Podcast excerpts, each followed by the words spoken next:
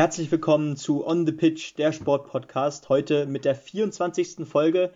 Der Winter neigt sich so langsam dem Ende zu und somit sind auch jetzt die nordischen äh, Weltmeisterschaften zu Ende, die nordischen Skiweltmeisterschaften. Und ja, das äh, besprechen wir jetzt alles zusammen in unserem Wochenrückblick wie immer und damit begrüße ich wieder einmal David. Servus. Hi Benny. Ja, da war eine Menge los. Ähm, ja, der Winter war in Oberstdorf eigentlich wirklich schon vorbei, bei fast sommerlichen Temperaturen teilweise. Ähm, fanden da die letzten Wettbewerbe statt, wobei an einem Tag schon noch auf jeden Fall Winterstimmung aufkam.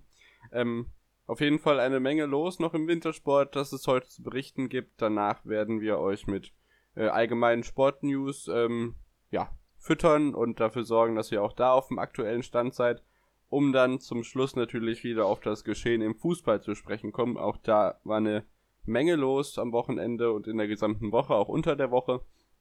Aber bleiben wir erstmal beim Wintersport und beginnen am Donnerstag. Ähm, da hatten wir ja am Mittwochabend unser WM-Special aufgenommen. Da dürft ihr auch gerne mal reinhören. Da haben wir auf die gesamten Wettbewerbe der WM, die bis dahin stattgefunden haben, ähm, ja, einen Blick zurückgeworfen. Und alles, was danach passiert ist, das äh, kommt natürlich heute noch dran und den Anfang macht dann am Donnerstag die nordische Kombination. Genau, da stand nämlich der Wettbewerb auf der Großschanze an. Und wir haben einen ja, kleinen Überraschungsweltmeister, wenn man das so sagen kann. Und äh, das ist natürlich auch eine Riesenfreude für uns gewesen. Äh, zumindest von mir auf jeden Fall, denn Johannes Lamparter heißt der neue Weltmeister, der 19-jährige Österreicher, ähm, Jahrgang 2001. Äh, es ist unfassbar, der ist einfach so alt wie ich. Äh, da fühle ich mich jedes Mal wieder etwas unmotiviert und schlecht, wenn ich das so höre, aber ähm, ja, was für eine Leistung. Unfassbar und äh, das hat man auch am Ende von ihm gemerkt, der hätte damit auch wahrscheinlich nie gerechnet. Der setzt sich da vorne relativ deutlich vor Jan Markus Rieber, vor dem Gesamtweltcup-Führenden durch.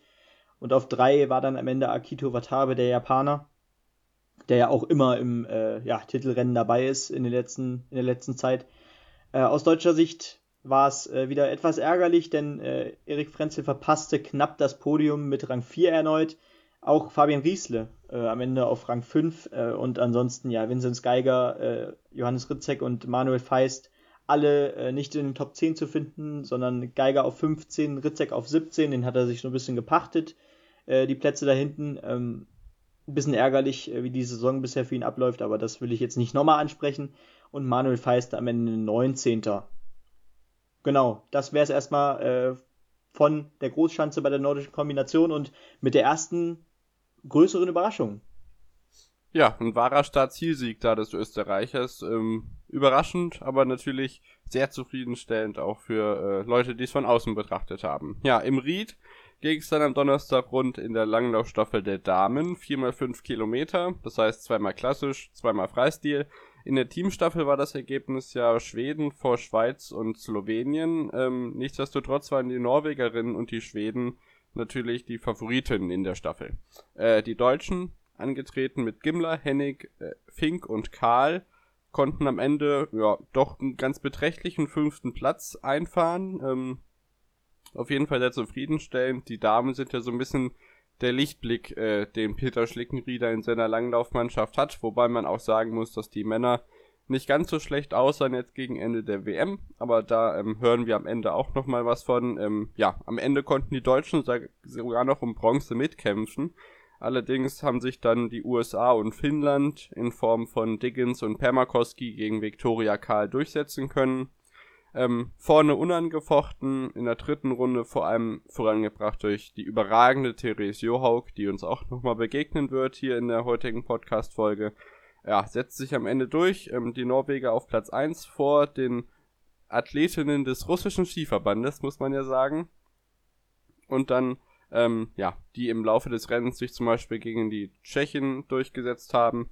Auf Platz 3 landet am Ende, wie gesagt, Finnland vor USA, Deutschland, Schweden, Schweiz und Tschechien am Ende auf den Positionen 6, 7 und 8. Hier also ein ganz erfreuliches Ergebnis, wie ich finde, der Langlaufstaffel der Damen. Da geht auf jeden Fall was voran im Team von Peter Schlickenrieder. Und ähm, ja, das war nicht die einzige Langlaufstaffel am Donnerstag. Ähm, am Freitag ging das auch in Tschechien zur Sache in diesem Sinne, aber mit so kleinen Unterbrechungen durch Schießeinlagen zum Biathlon, Benny. Ganz genau, da stand nämlich die Frauenstaffel an am Donnerstag, äh, doch am Donnerstag noch. Und ja, ähm, ja das, das Podest, das äh, hätte wohl niemand so erwartet. Ähm, in Nove Mesto war ja übrigens äh, die Biathlon-Welt jetzt äh, in der letzten Woche und ist sie jetzt auch immer noch. Äh, und das Podest äh, auf Rang 1 Schweden, 2 Belarus und auf 3 Russland. Ähm, damit hätte wohl niemand so richtig gerechnet. Die Schwedinnen, ja, die hatten schon, schon eine tolle WM äh, bei den Herren und bei den Damen. Und ähm, die konnten sie direkt jetzt beim ersten Weltcup nach der Weltmeisterschaft wieder bestätigen. Natürlich ähm, stachen da auch die äh, Öberg-Schwestern mit Hanna und Elvira etwas heraus, äh, sind ja auch läuferisch äh, deutlich die stärksten. Ähm, aber Belarus ist so das Team, was für mich eigentlich so die Überraschung der Saison ist, weil ähm, ich glaube, niemand hätte vor der Saison damit gerechnet, dass die auch in Teamwettbewerben konkurrenzfähig sein werden. Ähm, Alim Bekava hat diese Saison ihren ersten Weltcup-Sieg feiern können, komplett aus dem Nichts. Hanna Sola hat Podest, äh, Podest, Podestplätze gefeiert, ähm, ist plötzlich auch äh, sehr häufig äh, Stammgast in den Top 20, Top 15, Top 10 zu finden. Und auch Gruschinkina ist eine tolle Läuferin vor allem, ähm, die da jetzt auch auf der Schlussrunde nochmal ja, ordentlich was rausgeholt hat gegen die anderen. Und auf drei dann, ja, Frankreich etwas weniger überraschend. Äh, das Team sieht man ja öfter auf dem Podium, äh, auch in Teamwettbewerben. Äh, Norwegen, aber überraschend schwach mit sehr vielen Schießfehlern am Ende auf Rang 5. Äh, da stach vor allem ja, Reuseland heraus, die vier Fehler äh, schoss am Ende. Und auch, äh, glaube ich, einmal in die Strafrunde. Nee, doch, sie musste auch, nee, ähm, Idalin musste eine in die Strafrunde sogar. Ähm, die hatte auch vier Fehler, aber ja, einmal war das zu viel eben beim zweiten Schießen. Aus deutscher Sicht äh, war es einfach ein rabenschwarzer Tag. Am Ende war man Zwölfter und befand sich zwischen äh, den Teams Polens und äh, Kanadas.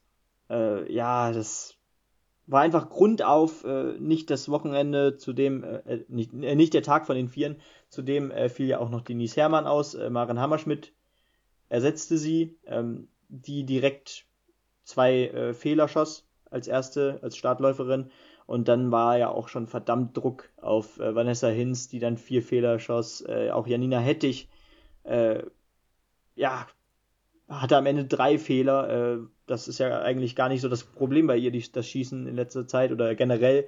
Aber diesmal, an dem Tag eben leider schon. Und Franziska Preuß konnte dann mit einem Fehler auch nicht mehr so viel rausholen, leider am Ende.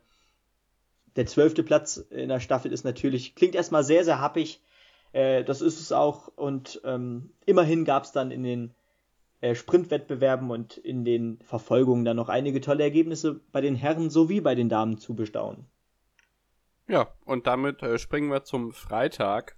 Ähm, da ging es auch bei den Alpinen mal wieder rund. Das heißt, ja, nur nicht so ganz rund. Äh, da war nämlich die Abfahrt in Saalbach-Hinterklemm angesetzt. Äh, in Quidfiel und in Wengen waren ja einzelne Rennen ausgefallen, beziehungsweise das ganze Wochenende abgesagt, im Falle des norwegischen Speed-Wochenendes, was eigentlich angestanden hätte.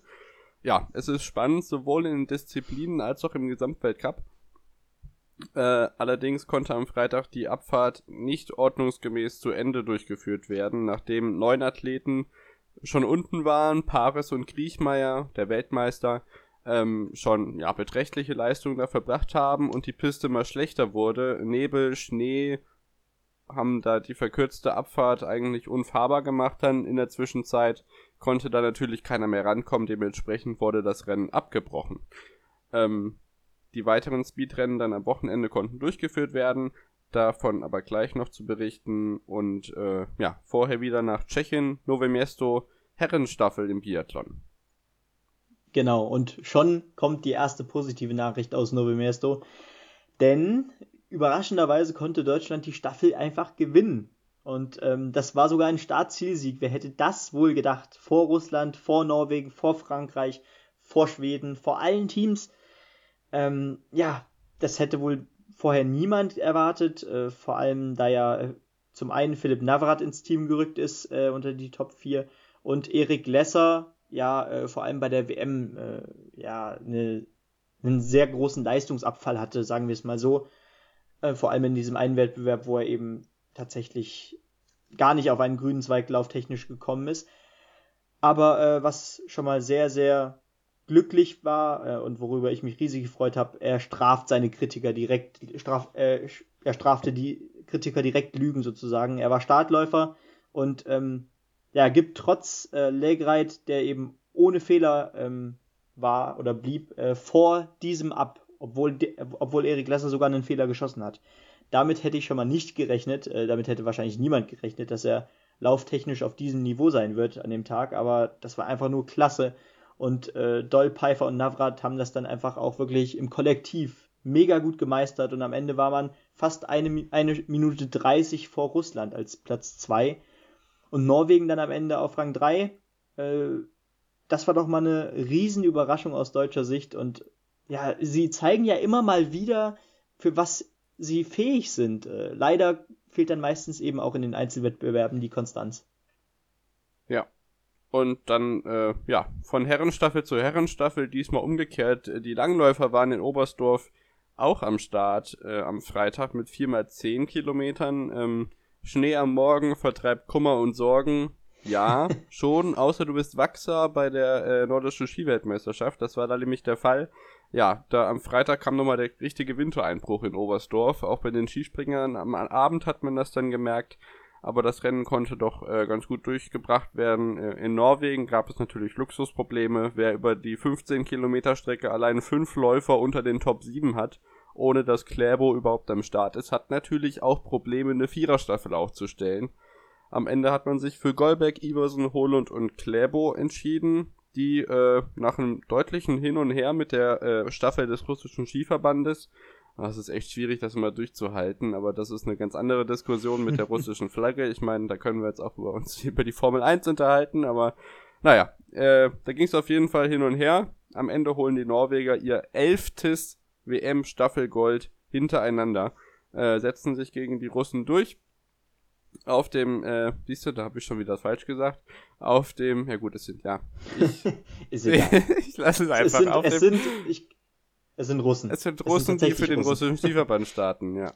Richtig. Äh, auf Platz drei eben Frankreich, ähm, die sich mit Schweden so ein bisschen angelegt haben. Da hat es allerdings nicht fürs Podium gereicht. Die werden Vierte, die Schweiz landet auf fünf, Finnland auf sechs und das deutsche Team Dobler, Brugger, Bögel und Moch mit ähm, einem doch beträchtlichen siebten Platz. Ich meine, zweieinhalb Minuten Rückstand, ja, da kann man jetzt sich äh, drüber äh, aufregen, aber ich meine, so eine Nation wie eine USA zum Beispiel lässt man auch nicht einfach so hinter sich. Also ich finde, die Situation im nordischen Ski ist nicht ganz so schlimm, wie es äh, nach der WM propagiert wurde und da müssen wir uns äh, im Langlauf keine Sorgen machen, weil ich glaube, da geht's bergauf und da werden wir in den nächsten Jahren noch äh, Verbesserungen sehen und ja, ähm, der Freitagabend, Benny. Da ging's hoch her auf der Schattenbergschanze.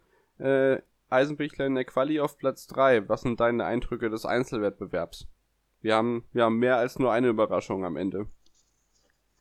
Ja, definitiv. Und die größte Überraschung vielleicht schon mal von vorne weg.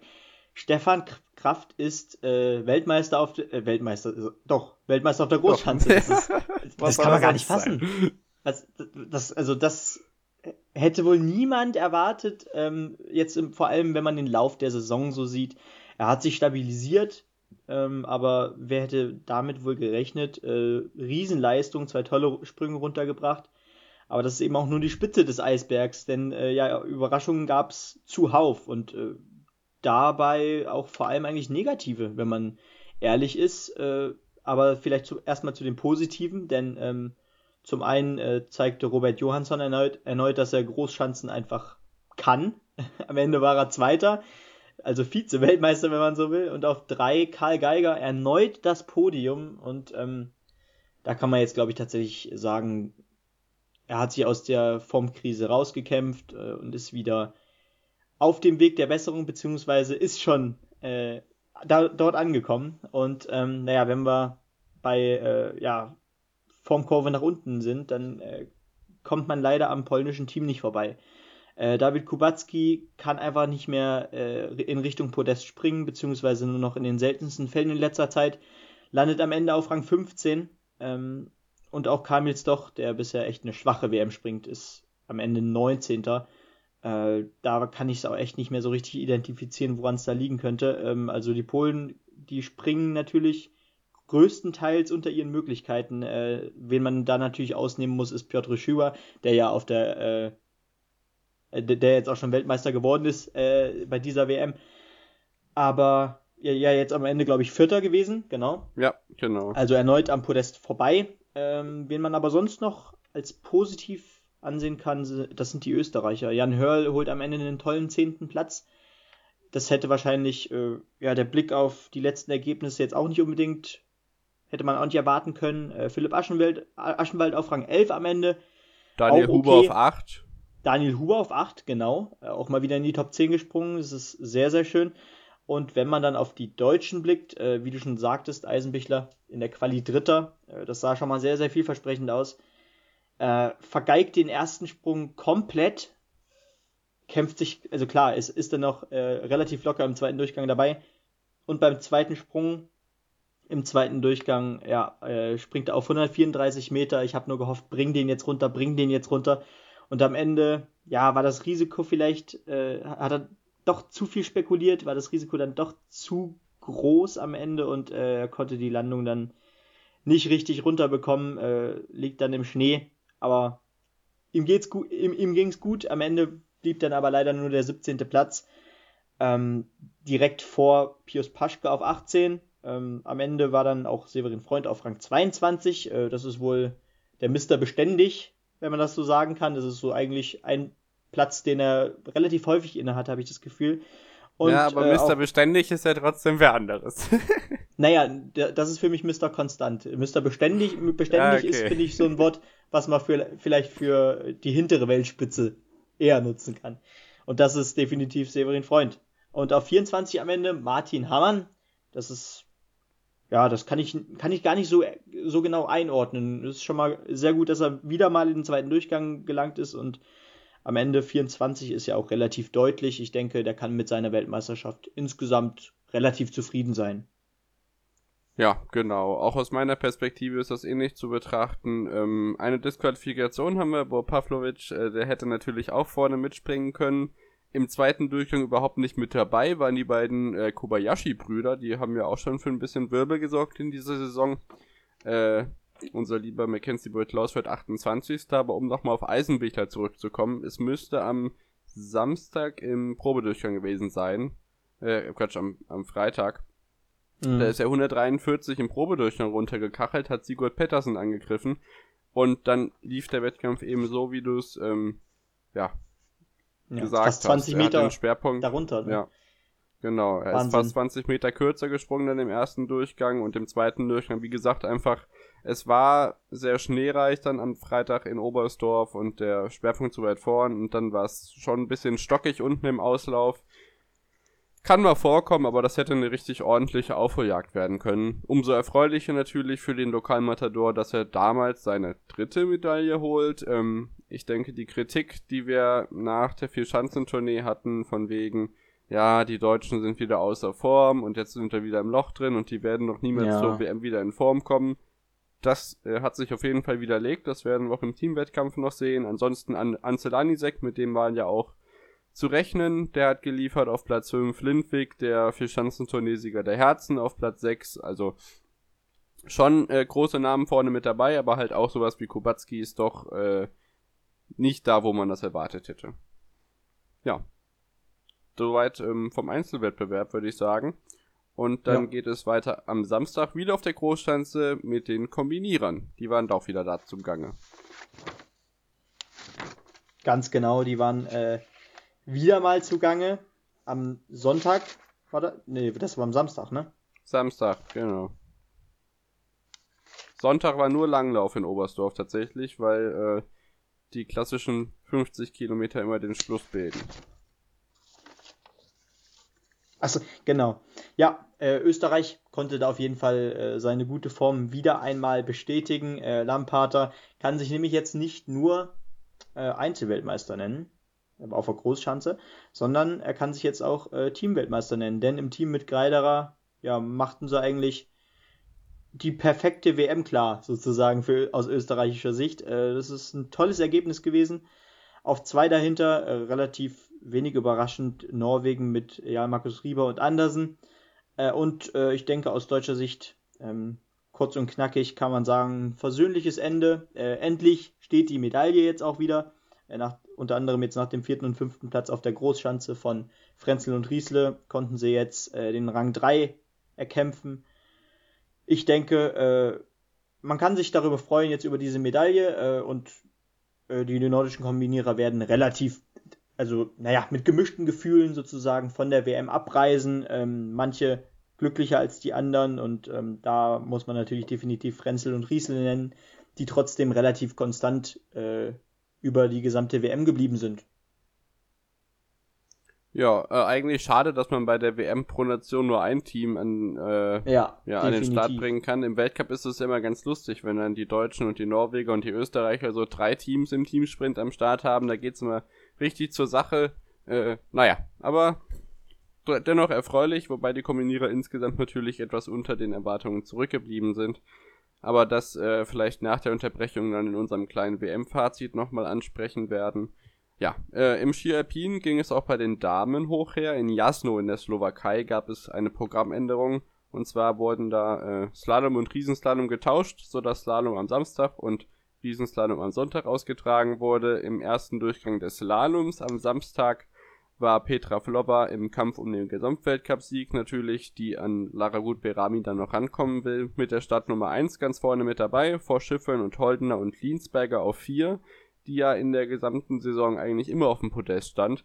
Äh, ob sie das im zweiten Durchgang ähm, zustande gebracht hat, hören wir gleich. Äh, die Deutschen, Jessica Hitzinger, Hitzinger, äh, noch relativ frisch im Weltcup mit einem sehr, sehr, sehr erfreulichen 13. Platz nach dem ersten Durchgang. Lena Dö auf 2 und, äh, Lena Dö auf 17 und Andrea Filser scheidet auf dem 42. Rang aus. Das war nicht ihr Tag. Ähm, Katharina Liensberger schafft es am Ende nicht äh, aufs Podium. Mit 1,42 Sekunden Rückstand landet sie nur auf dem vierten Platz. Allerdings äh, schiebt sich Michaela Schiffrin ganz vorne noch an Petra Flower vorbei und sichert sich hier einen Weltcupsieg. Ähm, und Wendy Holdener bleibt auf dem dritten Rang und äh, ja, verpasst damit weiterhin eine Chance, sich selbst den ersten Weltcupsieg zu sichern im Slalom. Ja, die weiteren Platzierungen noch äh, Michel Gisin auf Platz 5 und das auch schon mit fast zweieinhalb Sekunden Rückstand. Da waren also die Abstände auch schon relativ groß für Slalom-Verhältnisse. Ähm, Lena Dörr holt am Ende noch ein bisschen auf, macht fünf Plätze gut, landet auf Platz 12 und Jessica Hilzinger kann den äh, guten oder den sehr guten Lauf, den ersten nicht ganz äh, wiederholen, aber dennoch mit einem 18. Platz äh, ist das sehr zufriedenstellend. Ja, bevor wir zu den äh, Speed-Disziplinen kommen, ähm, aber erst zu den schnellen Biathleten und Biathletinnen wieder zurück nach Nove Mesto, die Sprints. Genau, da standen ja traditionell eigentlich schon ähm, beide Sprints am Samstag fanden die statt. Am Ende äh, war die Siegerin dann keine große Überraschung mit Tiril Eckhoff, die Weltcup-Gesamtführende. Äh, dahinter jedoch äh, sind Namen, die man in letzter Zeit nicht so häufig auf dem Podium gesehen hat. Zum einen Julia Düma, die äh, Ukrainerin, und auf drei Lisa Vitozzi, die äh, echt keine gute Saison eigentlich bisher äh, hinter sich gebracht hat. Umso toller, dass sie jetzt endlich mal wieder mit dem Podest glänzen konnte. Marte Olsby-Reuseland wurde am Ende übrigens nur siebte. Das ist ah, passiert in letzter Zeit etwas häufiger und deswegen ist ja auch mittlerweile Tirel Eckhoff auf Rang, Rang 1 äh, in der Gesamtweltcup-Wertung. Und aus deutscher Sicht, äh, ja, ich würde sagen, etwas unter dem äh, durchschnittlichen Ergebnis, aber ähm, am Ende können alle relativ zufrieden zurückblicken. Am Ende Franziska Preuß auf Rang 8, das war ja auch so der Platz, äh, den sie bei der WM belegt hatte. Ähm, das zeigt wieder ihre Beständigkeit und äh, dass sie auf jeden Fall gerade die beste äh, deutsche Athletin auch äh, auf lange Sicht ist. Äh, auf Rang 10 dann am Ende Dinis Hermann. Äh, aus dem Platz konnte sie dann auch noch in der Verfolgung ordentlich was holen. Ähm, schoss nur einen Fehler, aber ähm, da muss man auch sagen, mit diesem einen Fehler ja, gab es auch mal Zeiten, äh, in denen sie da tatsächlich ans Podium äh, rangelaufen ist. Ähm, Maren Hammerschmidt konnte fehlerfrei bleiben, war am Ende auf einem tollen 20. Platz. Das hat mich sehr gefreut. Ähm, Vanessa Hinz auf Rang 23 mit einem Fehler und ja, Janina hätte ich am Ende auf Rang 29 mit einem Fehler. Äh, da stimmt eigentlich gerade alles nicht so ganz, äh, Laufform auch nicht so richtig. Äh, da konnten wir auch schon einige Top 10 Ergebnisse und Top 15 Ergebnisse bestaunen diese Saison etwas überraschend. Äh, die ist gerade leider etwas äh, außer Form, da kommen wir dann auch noch in der Verfolgung zu. Aber äh, grundsätzlich denke ich, dass vor allem Franziska Preuß und Denis Hermann mit Maren Hammerschmidt sehr zufrieden sein können. Wenn man dann zu den Männern geht, äh, da ist es ziemlicher Licht und Schatten, ziemlich Licht und Schatten, wenn man das so sagen kann. Ähm, aber zuallererst vielleicht erstmal zum Sieger in Novi Mesto im Sprint, nämlich der Sieger heißt Simon Detieux, der Franzose. 29 Jahre alt, äh, jetzt mit seinem ersten Weltcupsieg erst. Das hätte ich erst mal gar nicht so gedacht. Ich musste auch erst mal nochmal recherchieren, ob das wirklich stimmte. Aber es ist tatsächlich. In einem Einzelrennen. Ja, ja, selbstverständlich. Staffelsiege hat er genug mit Frankreich feiern können. Äh, aber jetzt der erste Einzelsieg. Äh, direkt vor Sebastian Samuelsson, der Schwede, der ja auch eine tolle WM äh, gelaufen ist. Und aus deutscher Sicht das tolle Ergebnis äh, ist sozusagen, ja, das, die männliche Parallele zu äh, Franziska Preuß, nämlich ebenfalls ja, der, der beste Mann aus deutscher Sicht momentan äh, und immer mal wieder für ein tolles Ergebnis gut. Äh, ist jetzt auf Rang 3 gelandet mit null Fehlern. Äh, der kann einfach immer wieder äh, sein ein, ein, gutes Wochenende bestätigen. Äh, klar ist dann auch mal ein Ergebnis dabei, was vielleicht nicht ganz so in die Reihenfolge passt oder in die Reihe passt, aber jetzt wieder ein Podest. Äh, er zeigt einfach immer wieder, mit ihm ist noch zu rechnen. Jetzt auch äh, in seinen letzten Jahren als Profi, wenn man das so schon bereits sagen kann. Ei, ähm, ei, ei. das, das ist ein Routinier, ja, der immer wieder, immer wieder was zeigen kann. Das ist ja nicht böse gemeint. Und ähm, aber auf über wen ich mich auch sehr gefreut habe, war am Ende Benedikt, Benedikt Doll. Ein solider sechster Platz am Ende mit einem Fehler. Und Erik Lesser. Natürlich äh, tolle Laufform und tolles Ergebnis im Team bereits äh, jetzt in Novi Mesto gefeiert. Und jetzt auch 14. Platz. Äh, er zeigt äh, echt, dass äh, das scheinbar eine Eintagsfliege war in, äh, bei, bei der Weltmeisterschaft, als er einen Leistungszusammenbruch hatte. Das, da war ich schon sehr erleichtert mit diesem 14. Platz. Das hat mich sehr gefreut.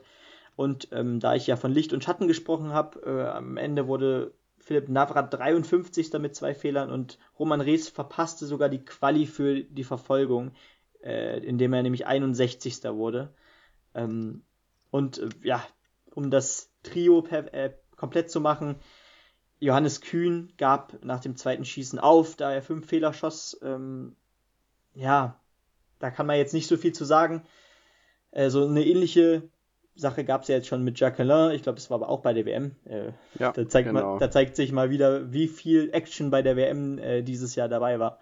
Ähm, aber ja, sehr ärgerlich. Äh, da könnte man jetzt wieder einen langen Vortrag darüber halten, äh, inwiefern das jetzt vielleicht nicht ganz so äh, sportsmännisch ist, wenn, wie mhm. man so mhm. schön sagt. Aber ja. Ähm, ja, man weiß eben auch nicht so ganz, was da tatsächlich komplett hintersteckt. Deswegen äh, lasse ich das einfach mal so stehen, aber klar, äh, sehr ärgerlich äh, mit den fünf Fehlern. Aber äh, ja, Rabenschwarzer Tag passiert wohl äh, den besten Athleten. Ja, das äh, kann durchaus mal vorkommen. Da gab es auch Diskussionen drüber, inwiefern man das jetzt aus sportlicher Sicht ähm, als sportlich betrachten kann, diesen Wettkampf dann aufzugeben, beziehungsweise das zu machen, was Jacqueline auf der Pokeljuka gemacht hat.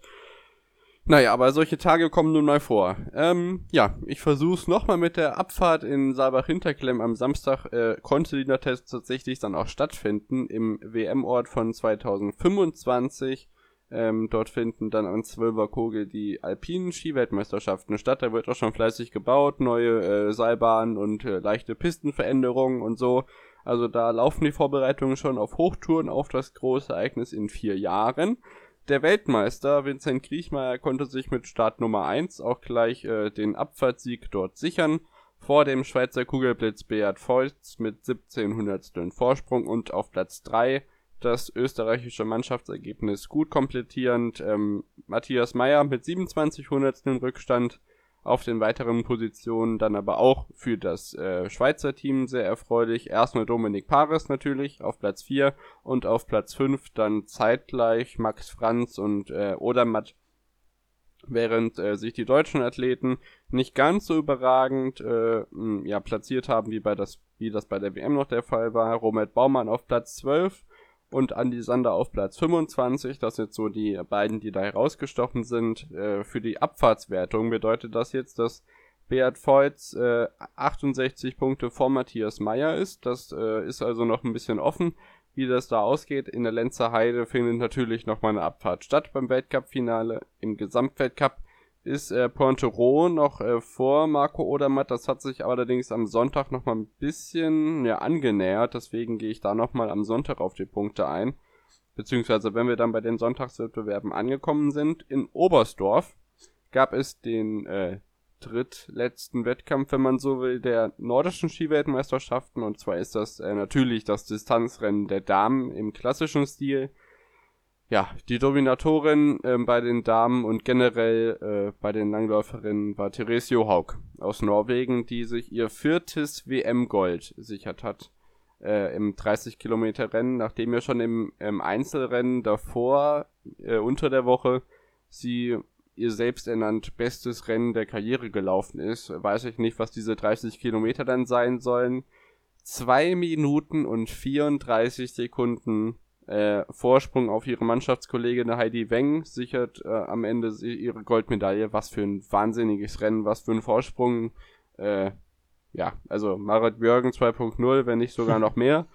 Ähm, Carlsson und Andersen aus äh, Schweden am Ende auf Platz 3 und 4. Die kommen gegen die norwegische Dominanz natürlich nicht an, aber insgesamt die Skandinavier natürlich alles überragend. Im Medaillenspiegel dann auch die Norweger, aber das äh, nach der Unterbrechung. Ja, äh, Stadel, aus Österreich, äh, hat auch Medaillenhoffnungen gehabt, kann sich aber am Ende nicht gegen die beiden Schwedinnen durchsetzen, wird Fünfte und äh, sehr erfreulich wieder bei den Damen in der deutschen Mannschaft. Äh, Laura Gimler und Katharina Hennig belegen die Plätze 10 und 18. Das wiederum hat mich sehr gefreut und äh, wie gesagt, es geht bergauf. Äh, das Gegenteil von bergauf, nämlich bergab, ist beim Skispringen immer an der Tagesordnung. Deswegen das Teamspringen am Samstag, da muss ich mich korrigieren. Der äh, Probesprung auf 143 Meter bei Markus Eisenbichler war nicht am Freitag, sondern wirklich doch am Samstag. Das passt eigentlich fast mehr zu seinem, ja, zu seinem Verhalten. Immer wenn er irgendwie was vergeigt, dann haut er einen raus. So war es natürlich. Äh, am Freitag gestürzt im zweiten Durchgang. Dann am äh, Samstag im Probedurchgang richtig einen runtergezimmert. ja, also ist er mal locker fast 10 Meter weiter gesprungen als die anderen aus seiner Gruppe und hat den Probedurchgang dafür sich entschieden. Aber kannst du dir nichts von kaufen? Nee. Allerdings hat er das auch im Wettkampf gezeigt, hat beides mal seine Gruppe gewonnen, Benny. Gold, Medaille für das deutsche Skisprungteam.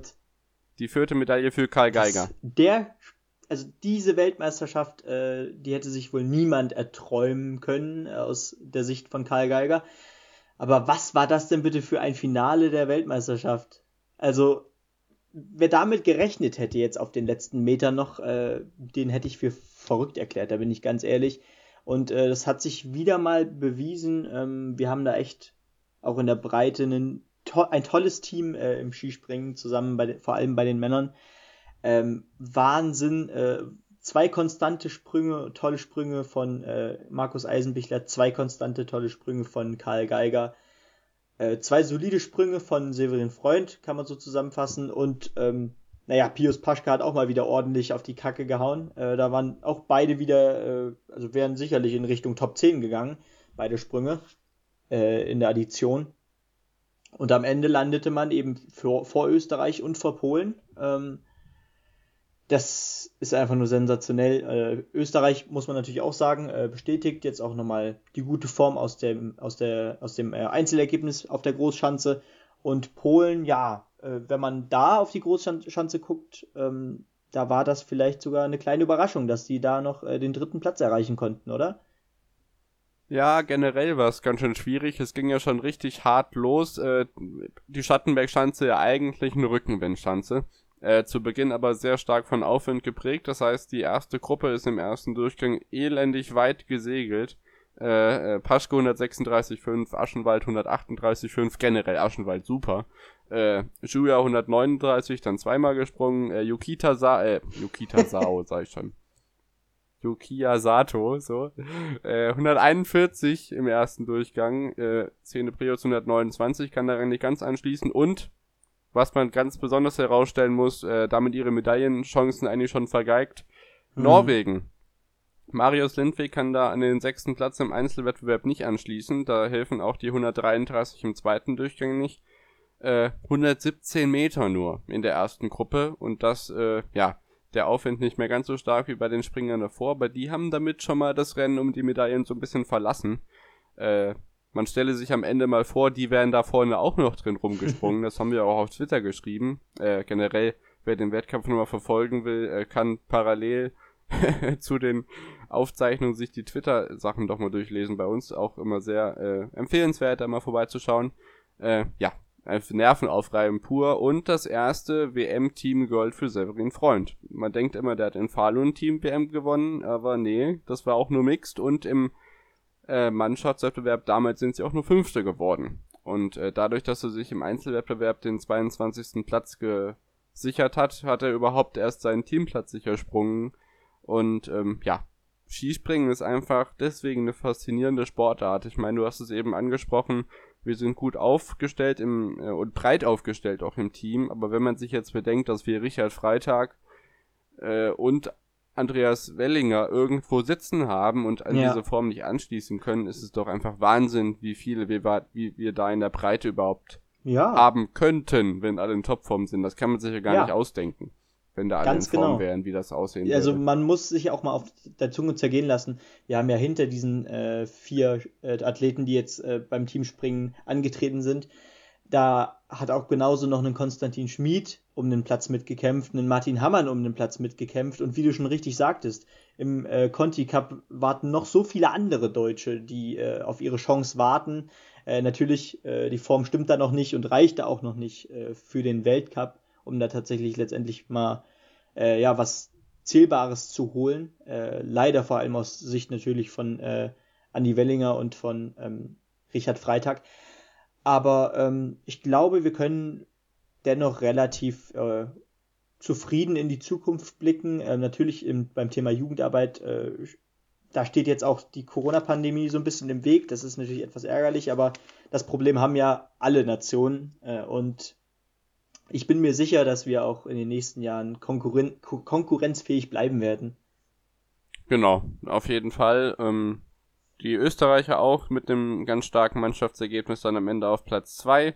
Äh, Stefan Kraft konnte im ersten Durchgang nicht ganz so, ähm, ja, überzeugen, nur Sechster in seiner Gruppe, aber natürlich reicht es dann trotzdem, ja, was heißt natürlich, vier Punkte vor Bronze äh, zur Silbermedaille, aber die Goldmedaille überstragt natürlich alles. Und Kai Geiger, der Athlet, äh, oder der Skispringer dieser Spiele, ja, dieser Spiele, es war kein Olympia, David, äh, der nordischen Skiweltmeisterschaften gewinnt zu Hause vier Medaillen, äh, davon zweimal Gold, einmal Silber, einmal Bronze. Unglaublich stark. Ja, absolut. Also, ich denke, damit können wir jetzt auch schon direkt zum Sonntag kommen und zu den Biathleten und Biathletinnen, oder? Ich würde vorher noch zu zum Riesenslalom sagen. In Jasna in der Slowakei äh, fanden die vorletzten Technikwettbewerbe statt, bevor am nächsten Wochenende im schwedischen Ore, da wurde ja auch die WM vor ein paar Jahren ausgetragen, noch zwei Slaloms anstehen. Äh, nur ganz schnell, ähm, nach dem ersten Durchgang Schiffrin vor Flova und äh, tatsächlich, Achtung, Gaslienika Daniel, oh Gott, ich kann keine Namen aussprechen. Das ist eine Polin übrigens, bei der WM auf dem sechsten Platz gelandet, äh, Hitzinger, äh, Hitzinger, wieso sage ich eigentlich Hitzinger, äh, konnte nicht an die Leistung vom äh, Slalom am Samstag anknüpfen, äh, nach dem ersten Durchgang auf 34. Äh, ähm, Andrea Filser konnte nicht ins Ziel kommen. Am Ende wurde Michaela Schiff in der Sieg allerdings noch weggeschnappt von der Lokalmatadorin Petra Vlova, die äh, ja durch ihren 19. Weltcupsieg und den fünften Riesenslalom-Sieg nur noch 36 Punkte hinter Lara Gut Perami im Gesamtweltcup ist. Ich glaube, die ist Achte geworden äh, an diesem Tag. Äh, auf Platz 2, sehr erfreulich und überraschend mit sehr guter Laufbestzeit. Alice Robinson aus Neuseeland auf dem äh, Rang, der die Silbermedaille bedeuten würde. Und auf Platz 3 dann nur Michaela Schiffe, nachdem sie ja im ersten Durchgang das Ganze für sich entscheiden konnte. Nichtsdestotrotz auf Platz 4 Marta Bassino aus Italien er konnte sich durch diese Platzierung die Kugel im Riesenslalom-Weltcup sichern. Dadurch, dass es in Ore ja keinen Riesenslalom mehr gibt, sondern nur noch beim WM-Finale in Lenzer Heide, kann sie dort niemand mehr einholen, so dass sie sich ihre Disziplinenkugel schon gesichert hat. So, jetzt darfst du mit äh, einer Verfolgung weitermachen, bevor dann die Männer mit dem Super G dran sind. Genau, dann fangen wir, denke ich mal, bei den Frauen an, denn äh, da gab's wieder tolle Ergebnisse. Es war ein toller Wettbewerb am Sonntag. Es hat richtig Spaß gemacht, da zuzuschauen.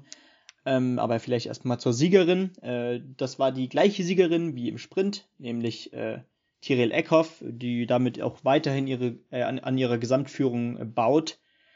Ähm, und aus deutscher Sicht war das tatsächlich ein sehr erfolgreicher Tag, denn ähm, zu de, äh, zudem zum einen ähm, konnte Denise Herrmann von Rang, Rang 10 auf Rang 2 laufen und am Ende ja, gab es nur einen Fehler von ihr. Das sah man in letzter Zeit relativ selten äh, bei vier Schießen von ihr und umso erfreulicher, dass dann auch tatsächlich der zweite Platz bei rumgesprungen ist oder rausgesprungen ist. Auf Rang 3 landete äh, Marte Olsby-Reuseland. Ist auch bemerkenswert, denn äh, trotz drei Fehlern äh, konnte sie von Rang 7 auf Rang 3 laufen. Und äh, ansonsten die deutschen Athletinnen, ähm, Franziska Preuß konnte was gut machen von 8 auf 5, sehr schön. Äh, Vanessa Hinz konnte einen riesigen Sprung nach vorne machen, von 23 auf 11 mit nur einem Fehler. Maren Hammerschmidt blieb relativ konstant, verlor, verlor zwar 10 Plätze, war am Ende aber dann 30. Ähm, und ja, die Ausnahmen bestätigen ja sozusagen die Regel. Ähm, aber einen negativen Fall haben wir dann leider doch gehabt. Äh, Janina Hettich, die leider dann ähm, ja aufgeben musste. Äh, am Ende hieß es, dass sie wohl äh, starke Magenkrämpfe hatte und ähm, naja, das konnte man ihr auch so ein bisschen ansehen. Die hatte ja echt Tränen in den Augen. Ihr ging es echt nicht gut. Ähm, dazu äußere ich mich jetzt, glaube ich, auch nicht mehr, weil viel mehr wissen wir da in dem Fall auch nicht und äh, damit direkt wieder zum, zum Super G. Genau, da hat der, äh, der Teamarzt auch schon gesagt, dass sie noch nicht so ganz genau wussten, woran das liegt, ob da jetzt noch eine Diagnostik ansteht oder ob sie weiter in Novimiesto am Start ist. Ähm, wir wünschen ihr auf jeden Fall gute Besserung. Genau, der Super G in Sabach Hinterklemm stand an. Äh, bevor dann am nächsten Wochenende in Kranjska noch zweimal die Techniker am Start sind. Ähm, ja, auch hier gab es eine spannende Entwicklung für den Gesamtweltcup. Ähm, aber rollen wir das Feld erstmal von hinten auf. Die deutschen Platzierungen. Robert Baumann auf Platz 29, äh, Schmid auf 27, Josef Herstl auf 13 und Andi Sander, der Silbermedaillengewinner in der Abfahrt, aus Cortina auf dem achten Platz, der Abfahrtsweltmeister Vincent Kriechmeier auf Platz 3, vor äh, Mathieu Bayer aus Frankreich, der sein erstes Podium feiern konnte. Äh, Quatsch, hinter, weil Bayer ist weiter geworden. Und auf Platz 1 Marco Odermatt mit seinem dritten Weltcupsieg und macht äh, mit diesen 100 Punkten 84 Punkte auf Pointoro gut. Das bedeutet, dass im Gesamtweltcup da nur noch 81 Punkte Rückstand oder Unterschied zwischen den beiden ist. Vielleicht wird es da sogar noch mal eng im Kampf um die große Kristallkugel. Hier denke ich bleibt es also bis äh, ja bis zur Lenzer Heide äh, spannend, wobei man natürlich sagen muss, dass äh, Pointero in Kranjska bei den Technikdisziplinen auf jeden Fall die Oberhand haben wird. Hier bleibt es also spannend, äh, noch nicht viele Kugeln entschieden bei den Alpinen. Ähm, ja, und äh, bevor wir jetzt am großen Finale in Oberstdorf kommen, nochmal Benny. Genau. Äh, die andere Verfolgung, äh, die war, ja, aus deutscher Sicht, äh, ich denke, relativ zufriedenstellend ebenfalls. Zwar nicht so extrem wie bei den Damen, äh, aber äh, da fangen wir vielleicht auch erstmal von hinten an. Philipp Navarat konnte von Rang 53 auf 29 vorlaufen. Das ist schon mal ein sehr tolles Ergebnis für ihn. Er hat auch nur einen Fehler schießen äh, müssen und ähm, ja, konstant blieb jedoch auch Erik Lesser. Der äh, verlor zwar einen Platz, aber wurde am Ende 15. Äh, ich denke, das zeigt jetzt auch, ähm, der hat die WM verkraftet. Äh, das freut uns natürlich sehr. Arndt Pfeiffer konnte leider äh, das Podium nicht ganz bestätigen, wurde am Ende 10. Ich denke, damit äh, kann man aber auch am Ende zufrieden sein. Und Benedikt Doll blieb auch beständig, am Ende Rang 8 mit zwei Fehlern ähm, als bester Deutscher und damit kann er denke ich, sehr zufrieden sein. Äh, eine tolle Woche gehabt in Novo Miesto. Äh, mit dem sechsten Platz, mit dem achten Platz und ähm, naja, zudem noch mit dem Sieg in der Staffel. Und ähm, das Podium bestand aus äh, einem äh, Doppelsieg der Bö-Brüder, nämlich zum einen äh, Taye Bö auf 1 und Johannes Tinius Bö auf 2 und Simon Detieux äh, konnte sein zweites Podium in Folge feiern, diesmal auf Rang 3, aber nicht weniger bemerkenswert, denn ähm, ja, das schaffen wohl die wenigsten, vor allem weil man mit ihm äh, vorher sowieso relativ selten mit einem Podium rechnen konnte. Jetzt direkt nach dem Sieg äh, Rang, mit Rang 3 bestätigt. Sehr, sehr tolles Wochenende von ihm und ähm, das war's dann auch schon von der Woche im Biathlon. Ja, und äh, es geht in Nove Mesto ja auch nächstes Wochenende weiter. Ähm, auch da sind wir wieder gespannt, was die Wettbewerbe dort ähm, ja, mit sich bringen. In Oberstdorf äh, stand das große Finale der nordischen Skiweltmeisterschaften 2021 statt bei äh, traumhaftem Wetter dann wieder, nachdem ja der Winter am Anfang des Wochenendes noch mal ein bisschen eingekehrt ist. Die klassischen 50 Kilometer Massenstart der Männer. Seit der WM 2005 in Oberstdorf wird dieses Rennen ja im Massenstart ausgetragen, weil man stelle sich vor, 50 Kilometer Intervallrennen ist jetzt nicht ganz so spannend für den Zuschauer. Insofern ist es ganz gut äh, zu sehen, wer als erstes ins Ziel kommt, der gewinnt auch. Muss man tatsächlich sagen, das war dieses Mal nicht so, denn Johannes Kläbo, denkt man, er konnte sich Gold sichern, allerdings ist das Ganze hinfällig. Warum? Kommt später. Äh, ursprünglich hieß es auch äh, fünf Norweger unter den besten zehn. Äh, das ist eine wahnsinnige Mannschaftsleistung. Am Ende sind es nur vier unter den besten zehn. Vielleicht deutet das schon mehr darauf hin, was da los gewesen ist. Aber äh, Janosch Brugger auf 39, äh, Bögel auf 33, Friedrich Moch, der äh, Neuling auf Rang 20 mit dem ersten äh, WM50er überhaupt und äh, Jonas Dobler auf 17 mit einem ja, durchschnittlichen Mannschaftsergebnis. Es hätte auf jeden Fall auch noch schlimmer ausfallen können. Auch hier wieder. Der Weg geht nach oben. Ähm, sie alle vier bleiben hinter dem äh, Schweizer Routinier Dario Cologna, der irgendwie versucht hat, nochmal oben dran zu kommen, das aber dieses Mal auch nicht geschafft hat. hat. Ihm rennt also so ein bisschen die Zeit davon, doch mal ähm, ja, eine Medaille bei Großereignissen sich zu sichern, der ja damals sich mit Peter Nordhück immer legendäre ähm, Duelle geliefert hat. Er wird am Ende äh, Neunter. So, was war jetzt da vorne los? Ähm, Johannes Kläbo im Zielsprint gegen Alexander Bolschunow äh, vom äh, russischen Skiverband. Äh, kamen die beiden sich so ein bisschen in die Quere. Bolschunows Stock ist gebrochen. Das sah zunächst so aus, als ob das über sein eigenes Knie drüber ja, drüber gefallen ist und dann der Stock sich gebrochen hat. Allerdings kamen sich die beiden wohl doch etwas näher. Dann gab es ein Jury-Meeting. Äh, musste erläutern, was da so alles los und los war und vorgefallen ist. Am Ende wurde ihm die Goldmedaille aberkannt und äh, er wurde disqualifiziert, sodass die Goldmedaille dann Emil Iversen ähm, zugesprochen wurde, der sich natürlich auch mit denen im Zielsprint befand, allerdings nicht sich äh, wie Kläbo und äh, Bolschunow miteinander gekabbelt hat, äh, das heißt trotzdem Nor äh, Norwegen Gold, Alexander Bolschunow Silbermedaille, äh, 8 Sekunden dahinter Simon Hextad Krüger und auf Platz 4 der äh, Titelverteidiger Hans-Christoph Holund, der sich äh, beim, bei der letzten WM eine Goldmedaille im Langlauf sichern konnte. Ja, also hier ging es nochmal heiß her im äh, letzten WM-Rennen und äh, so viel zu den Wintersportereignissen des Wochenendes. Nach der Unterbrechung werden wir noch mal einen Blick auf den Medaillenspiegel werfen, was sonst noch so alles in der Sportwelt los ist, um dann anschließend äh, zum Fußball zu kommen. Ähm, hier vielleicht noch mal kurz der Hinweis für unsere Twitter- und Instagram-Seite at onthepitch-pod. Bleibt, bleibt, bleibt, ja, Zungenbrecher. Da bleibt ihr immer auf dem Laufenden, was so angeht, äh, was so ansteht und ja, könnt uns da gerne kontaktieren. Die Episode wird heute ein bisschen länger, deswegen ist die Pause vielleicht mal ganz gut. Und äh, ja, bis, bis gleich. gleich.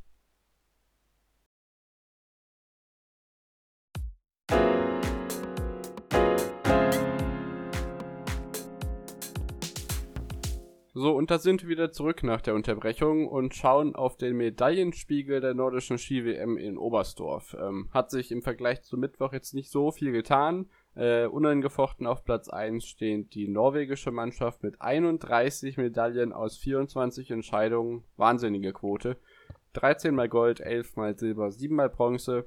Vor Österreich und Schweden, die jeweils 7 Medaillen haben. Äh, auf Platz 4 der deutsche Skiverband mit 6 Medaillen und auf Platz 5 der Verband der russischen Föderation mit fünf Medaillen. Dahinter Slowenien, Polen, Finnland, Japan, Schweiz und Frankreich. Ja, das Abschneiden der Deutschen. Wie siehst du das, Benny? Ja, also sechs Medaillen. Ich denke, ähm, den Umständen entsprechend kann man sich damit zufrieden geben, ähm, auch wenn man natürlich, ähm, wie auch die vielen Großmedien, definitiv äh, darauf ansprechen kann, auch, dass äh, in den Vorjahren bei den Weltmeisterschaften eben, äh, vor allem natürlich in der nordischen Kombination, deutlich äh, mehr Medaillen eingefahren wurden, ähm, vor allem natürlich auch immer um äh, den Sieg mitgelaufen worden ist.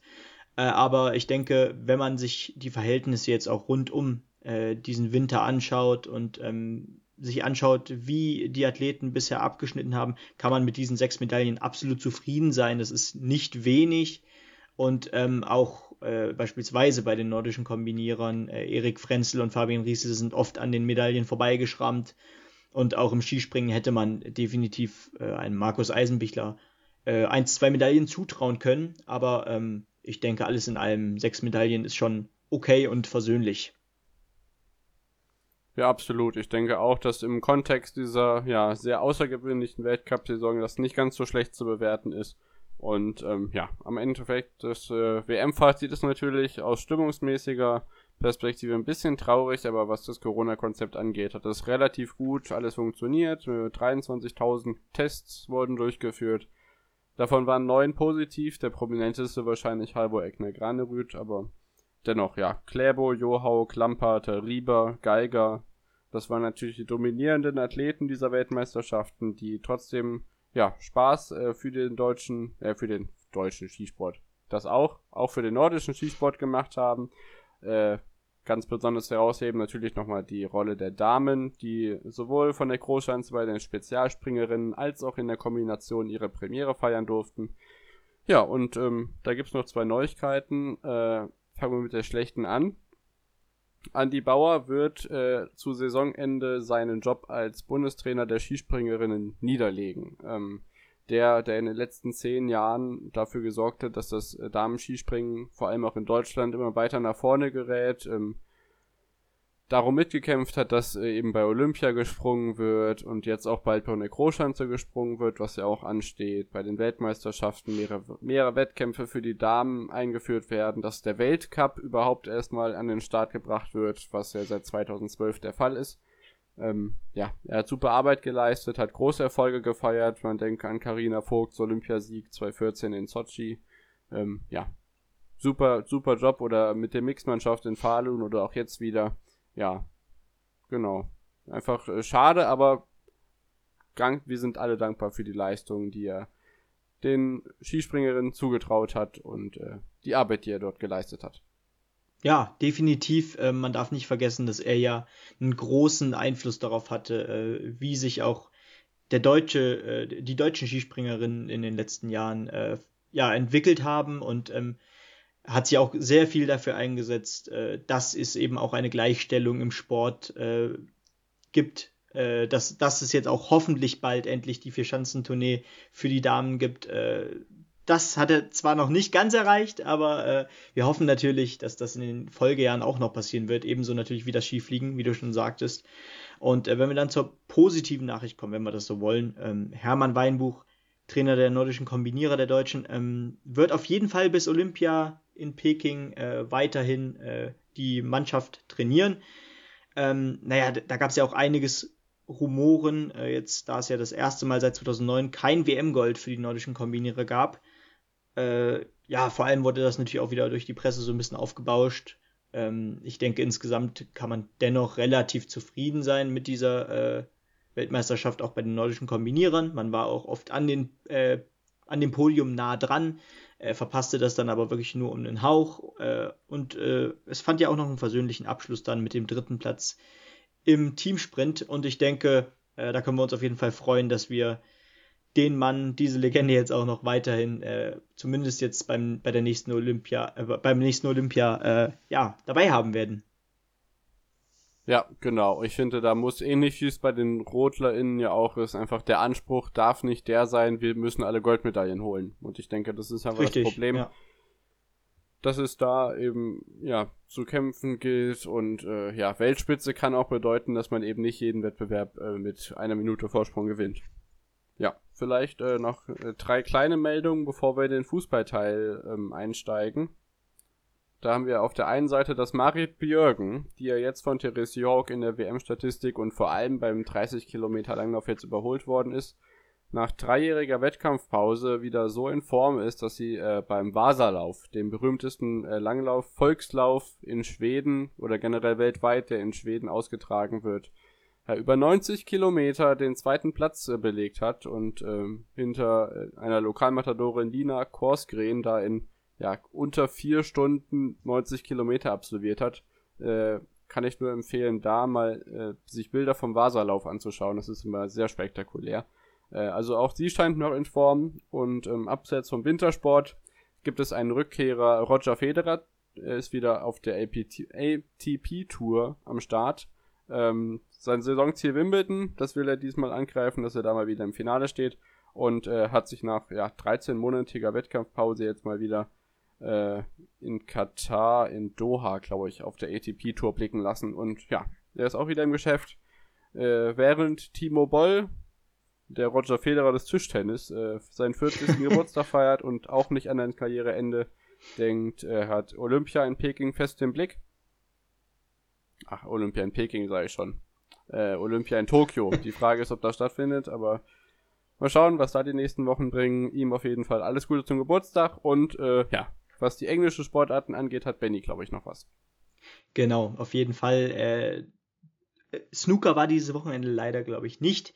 Dafür aber stand das erste äh, Ranking Major oder das erste Ranking Major Turnier der PDC, also der Professional Darts Corporation, an, nämlich mit den UK Open, ein sehr traditionsreiches Turnier, äh, was ja normalerweise in But im Butlin, Butlins in Minehead stattfindet, aber ähm, naja, das neue Home of World Darts ist ja, wie wir schon mehrmals angesprochen haben, wie, wo ist das nochmal? Richtig, in Milton Keynes. Und das erste, ja, äh, Fernsehturnier des Jahres äh, oder das erste Ranking-Fernsehturnier des Jahres fand auch in Milton Keynes statt.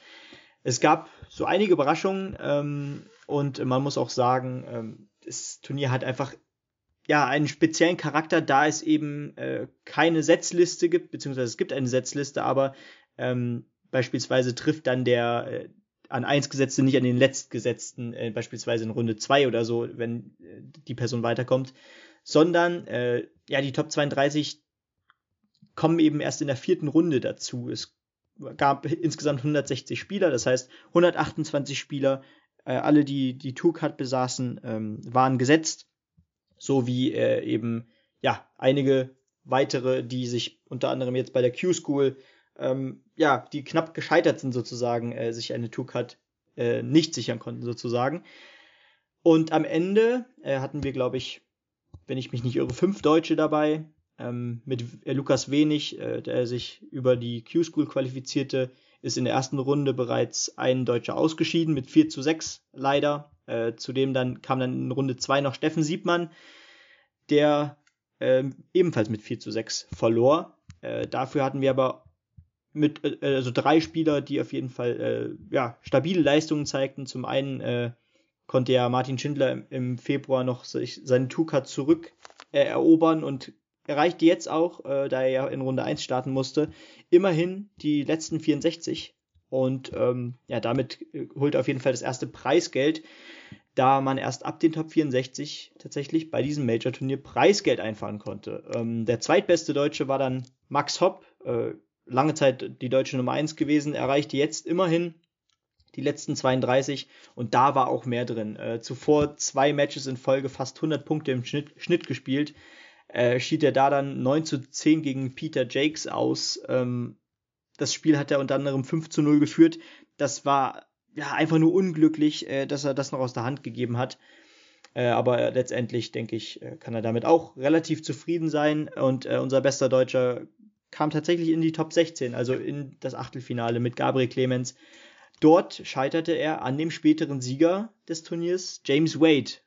eine der Legenden, äh, zwar nie eine Weltmeisterschaft gewonnen, aber unendlich viele Major-Titel und äh, der konnte den jungen Luke Humphreys im Finale mit 11 zu 5 schlagen, relativ deutlich und spielte über das Turnier hinweg eigentlich immer äh, um die 100 Punkte, also grundsolide und die Doppel 20, die war auch wieder regelmäßig on point. Und damit erstmal aus Milton Keynes. Ich denke, jetzt können wir zum Fußball gehen, oder? Genau, und da steigen wir noch nicht direkt in die Bundesliga ein, denn zunächst äh, gilt es darauf vorauszuschauen, was am Dienstag und am Mittwoch in der UEFA Champions League ansteht. Da haben wir morgen Juventus Turin empfängt zu Hause den FC Porto. Da ist das Hinspiel 2 zu 1 für Porto ausgegangen, also hier noch relativ eng. Äh, mal schauen, was die Mannschaft um Cristiano Ronaldo da noch äh, leisten kann.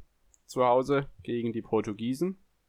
Und äh, Dortmund gegen Sevilla. Die Dortmunder haben ja auswärts in Sevilla gewonnen gegen den ja äh, dauerhaften UEFA League, äh, UEFA Europa League Sieger. äh, empfangen sie jetzt zu Hause die Spanier. Ich denke, das sollte machbar sein, oder?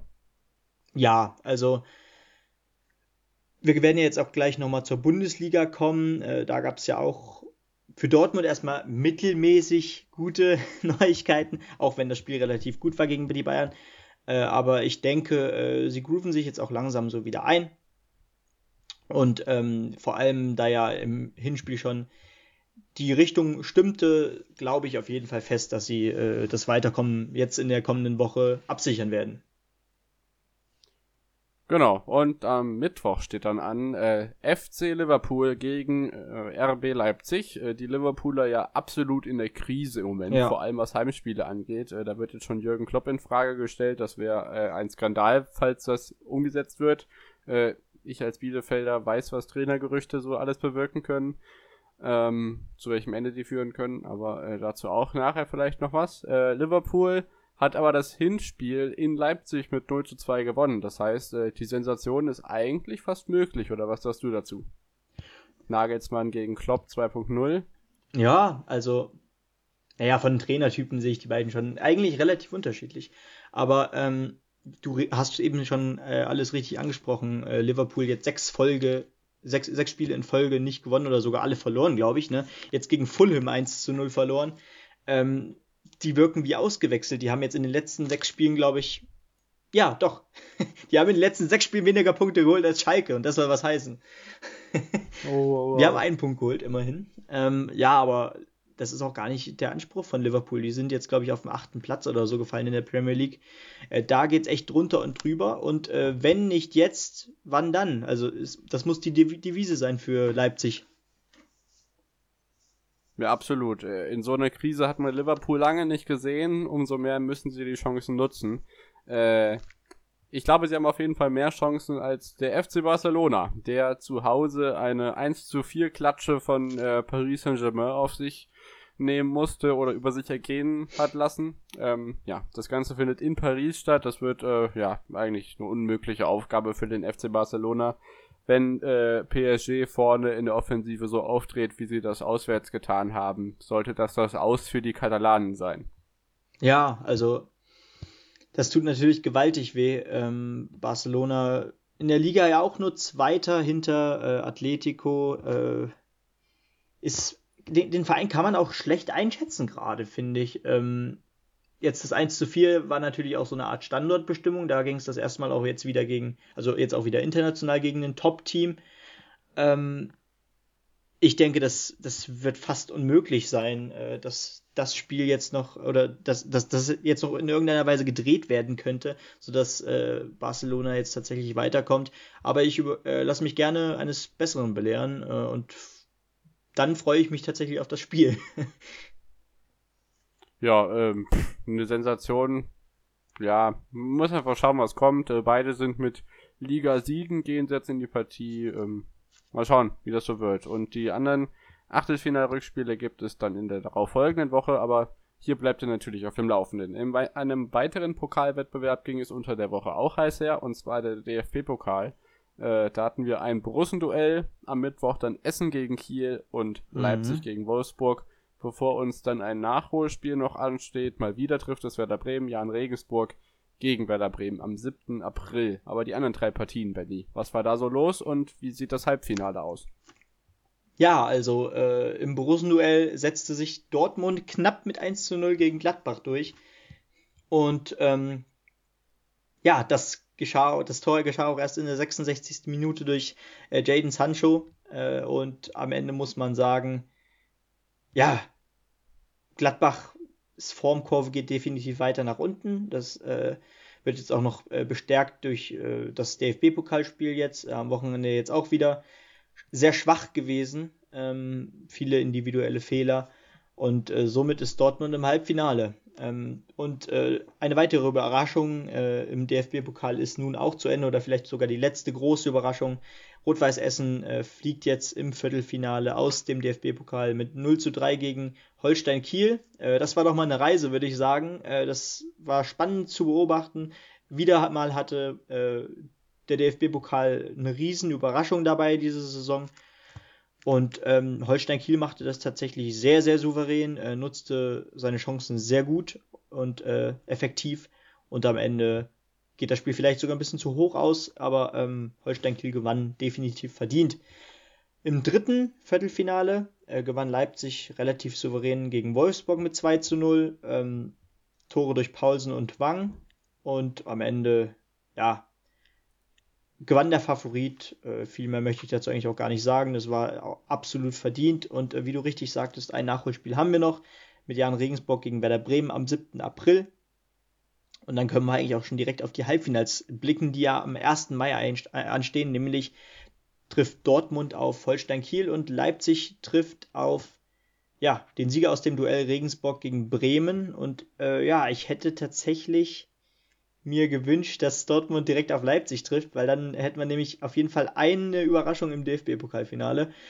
Äh, das hätte natürlich einen speziellen Reiz. Wiederum äh, muss man so sagen, dass man natürlich ein ziemlich hochkarätiges Finale äh, höchstwahrscheinlich äh, dann haben wird wenn es eben zu keiner äh, Sensation kommt. Du hast eben schon gesagt, Essen, die Sensation ist ausgeschieden, aber natürlich darf man nicht vergessen, dass Holstein Kiel immerhin die Bayern aus dem Pokal geschmissen hat. Auch die kann man auf jeden Fall als Sensation einstufen. Ähm, in dem Sinne glaube ich aber trotzdem, dass Dortmund das leichtere Los für sie ist. Äh, eigentlich kann da alles passieren. Ich wage keine Prognose, wie wei wer weiß, wie äh, Dortmund bis zum Halbfinale in Form ist, äh, wobei ich glaube, dass auf der anderen Seite Leipzig dann relativ ungefährdet ins Finale einziehen wird. Ja. Äh, da weder Regensburg noch Bremen da in der Lage ist, glaube ich, was gegen zu leisten. Umso mehr wünsche ich mir einfach, dass egal wie das im Pokal ausgeht, Kiel dieser Saison den Aufstieg in die erste Liga schafft. Äh, da stehen sie im Moment ja mit drei Punkten hinter Bochum auf Platz 2 äh, und spielen jetzt gleich gegen Hamburg und können sich da drei Punkte sichern. Jetzt am Montagabend. Äh, ja, einfach die Daumen halten für die Holsteiner, dass da vielleicht die Sensation doch noch drin ist. Ja, das war der DFB-Pokal und ich würde sagen, wir gehen zu Bundesligaspieltag Nummer 24 und ich würde sagen, da steige ich kurz ein, bevor Benny den einen Punkt feiert. Das hat er eben schon gemacht. Äh, Robin Zentner, der Spieler des Spiels mit einer Kickernote von 2,5, äh, war ein Akteur bei der Partie Schalke gegen Mainz 05, die am Freitagabend in der Bundesliga ausgetragen wurde. Ja, äh, und damit hat er eine bessere Kickernote als das ganze Spiel, denn das Kicker, das Kicker-Magazin hat diesem Spiel Schalke gegen Mainz die Kickernote 6 verliehen. Das ist das sechste Mal in der Geschichte, äh, nach Wattenscheid Schalke 0 zu 0 93, Köln Wolfsburg 0 zu 0 2001, Leverkusen Karlsruhe 2009, das war übrigens 0 zu 1, da ist tatsächlich ein Tor gefallen.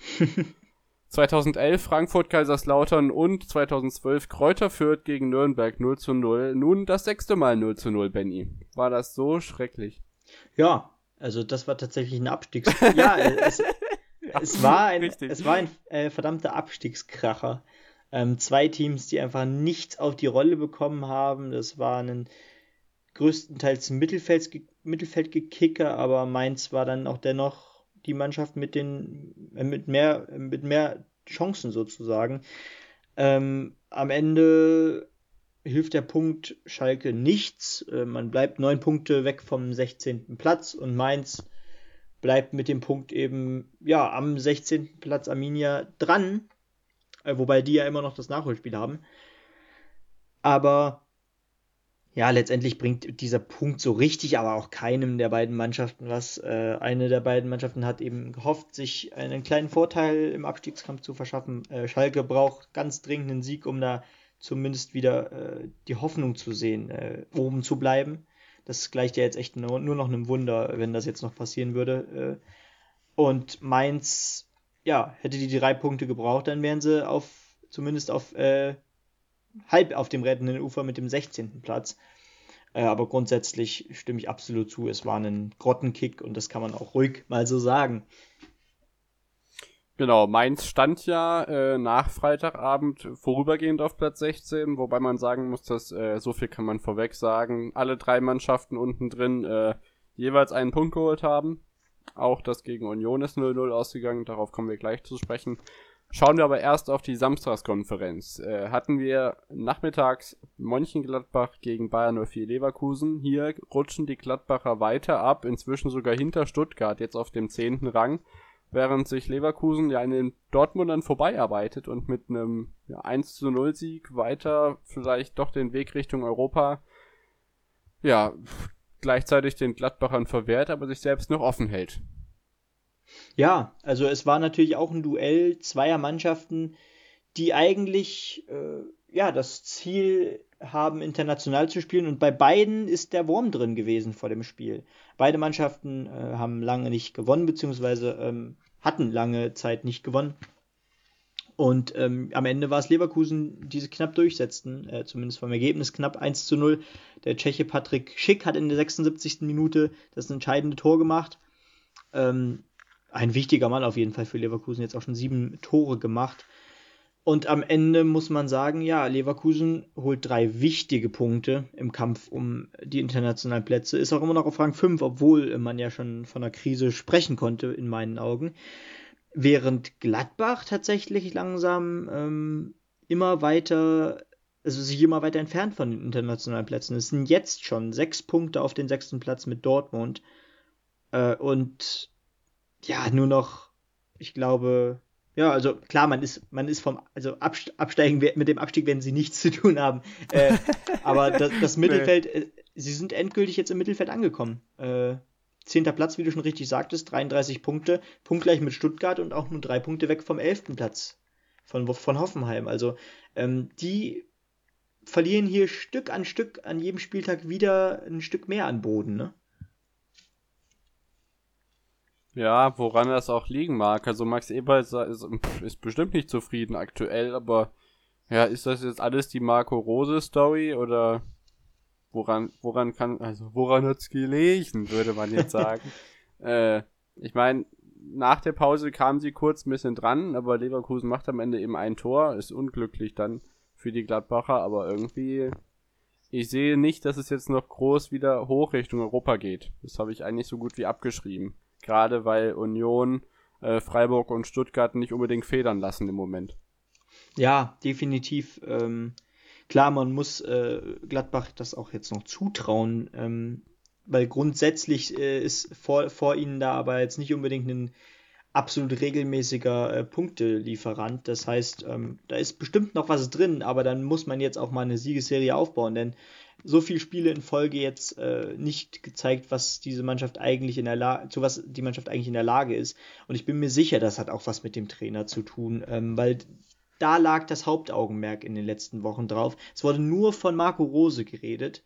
Und ich bin mir sicher, das hat dann auch einen Einfluss auf die Mannschaft, wenn sie immer wieder nur hört, ja, der Trainer äh, steht schon in Gesprächen mit einem anderen Verein und ähm, dann denk, denken die sicherlich auch mal drüber nach, was, was will der uns dann eigentlich jetzt noch äh, im Training groß zeigen, wenn er jetzt eh schon mit dem Kopf in Dortmund ist?